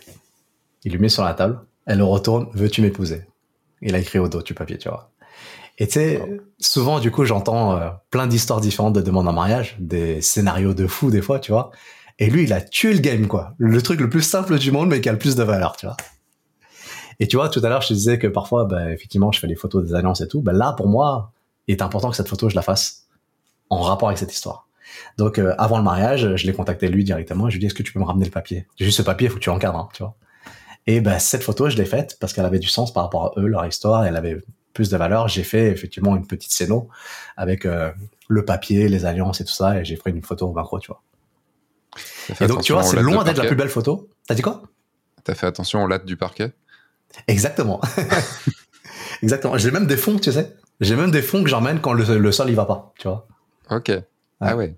J'ai un kit en fait dans ma voiture en fait avec des fonds, des accessoires et tout, tu vois. Quand parfois tu as besoin d'accessoiriser, tu vois. quand tu prends, je sais pas, euh, les bagues et t'as besoin d'une coupelle avec des gravures et tout, tu vois. J'emmène du matos avec moi. Alors là, en l'occurrence, j'en avais pas besoin. Par exemple, je sais pas, des fois, j'ai un sol qui va pas. Euh, le sol, euh, c'est des tomates rouges, tu vois, euh, qui va pas avec la palette de couleurs euh, du, mariage. Donc à ce moment-là, je vais changer de sol, quoi, tu vois. En tout cas, c'est une sacrée histoire. Ouais, tu vois. Et tu vois, c'est loin d'être la plus belle photo, hein, mais elle a du sens, tu vois. C'est pour ça que c'est la première qui me. Ok, Mike. et dernière question. Euh, où est-ce que tu te vois? Quel est ton objectif professionnel dans, dans 5 ans? Alors, j'ai vu cette question passer, enfin, j'ai entendu cette question passer.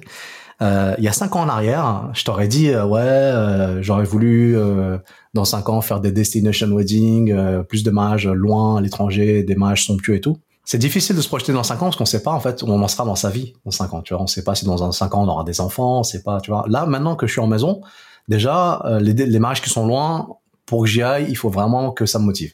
Parce que l'air de rien, euh, nous avec notre conscience professionnelle, on arrive deux jours avant, on veut repérer, on veut faire les choses bien et tout, on repart le lendemain. Donc finalement, tu vois, ça, tu factures euh, quasiment pareil qu'un mariage normal. enfin un peu plus cher, tu vois, mais ça vaut pas les quatre jours que ça t'a pris, tu vois. Euh, donc ça, c'était il y a cinq ans. Aujourd'hui, dans cinq ans, sincèrement, je suis assez modeste dans, dans, dans ma vision des choses. Hein. Je suis pas très ambitieux, mais juste si je pouvais continuer à vivre actuellement comme je le vis actuellement, tu vois, pouvoir euh, manger à ma faim, euh, pouvoir payer mes factures et vivre dans cette euh, dans cette jolie maison, tu vois, euh, ça me ça, ça m'irait, tu vois. C'est mes parents, ils viennent d'un d'un milieu super modeste et ils m'ont appris ça, tu vois. Même si je suis content effectivement de pouvoir facturer plus, mais en vrai si je facture plus, c'est pas parce que je voulais gagner plus, même si j'en suis content, bien sûr. C'est parce que ben tu sais comme on dit au bout d'un moment quand tu convertis 100% des, des, des demandes, c'est que t'es pas assez cher. Donc j'ai monté, j'ai monté, j'ai monté, tu vois. Et euh, si un jour j'arrive à atteindre les, les, les 10 000, j'en serais ravi, mais c'est pas un objectif en soi, tu vois. Je suis déjà très content de vendre un peu plus cher que la moyenne. Et, euh, et, de, et je suis très content des clients que j'ai en face de moi. Ce que j'aurais peur, c'est d'arriver sur des mariages sur lesquels, c'est ce que tu as dit au début. Il y a des mariages, euh, nous, qui nous touchent, parce qu'en fait, proportionnellement par rapport au budget du, mariage, les mariés, ils ont mis beaucoup sur ta prestation et tu comptes beaucoup pour eux.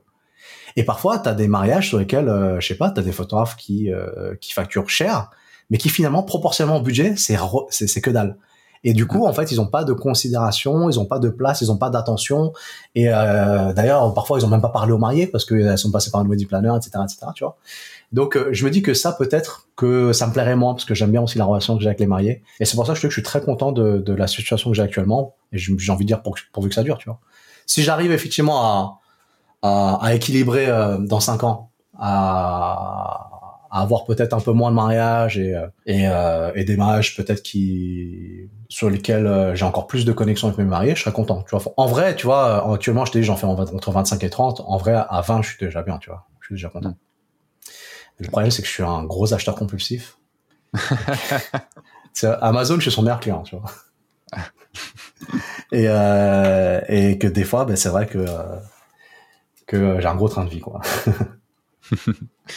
c'est des questions qu'on, c'est des questions qu'on se pose, des choses. Euh, moi, j'en ai eu marre d'acheter beaucoup de choses et du coup, j'ai euh, surtout j'en ai eu marre en fait de, devoir euh, justifier beaucoup de choses auprès de ma comptable, de trouver les papiers, de ah, tout ça. je dis, maintenant, j'achète beaucoup moins de choses et de toute façon, j'ai trop de choses chez moi en fait. Donc, il y a un moment, j'en, j'en ai ras le bol de. Tu vois, j'ai passé quatre jours sans, sans rire, j'ai passé quatre jours à trier mon, mon, mon, mon ma cave. Mmh. Euh, il y a trop, je sais pas si envoyé plein de choses à la déchetterie, j'ai donné plein de choses, j'ai vendu plein de choses, j'ai encore plein de choses à vendre là. Ça me fait chier en fait de le faire et j'en ai marre en fait. Donc euh, petit côté minimaliste euh, que je suis pas du tout. Hein. Tu verras mon bureau, c'est pas du tout minimaliste du tout, mais j'aimerais, tu vois, pour être minimaliste. J'adorais aussi. en vrai, le déménagement m'y a un peu forcé parce mmh. que il y a plein de choses que j'avais la flemme de déménager, j'ai dû faire le tri. Et, et je suis content aujourd'hui d'avoir de me contenter de moins, mais c'est vrai que par rapport à notre activité, déjà, il y a beaucoup de matos dont on a besoin. Quoi.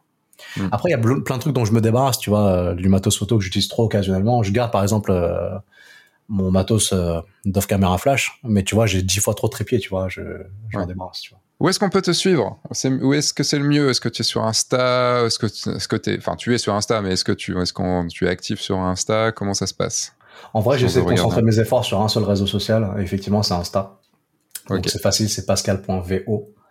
Euh, mon nom, il est facile. Hein. il est facile en même temps, vu qu'il est court, c'est pas évident non plus. Alors, en fait, ce qui se passe, c'est que tout le monde a envie de me reprendre. Quand je dis VO, euh, tout le monde dit mais VAU, VEAU, VEAU. Non, non, VO, c'est bon. VO.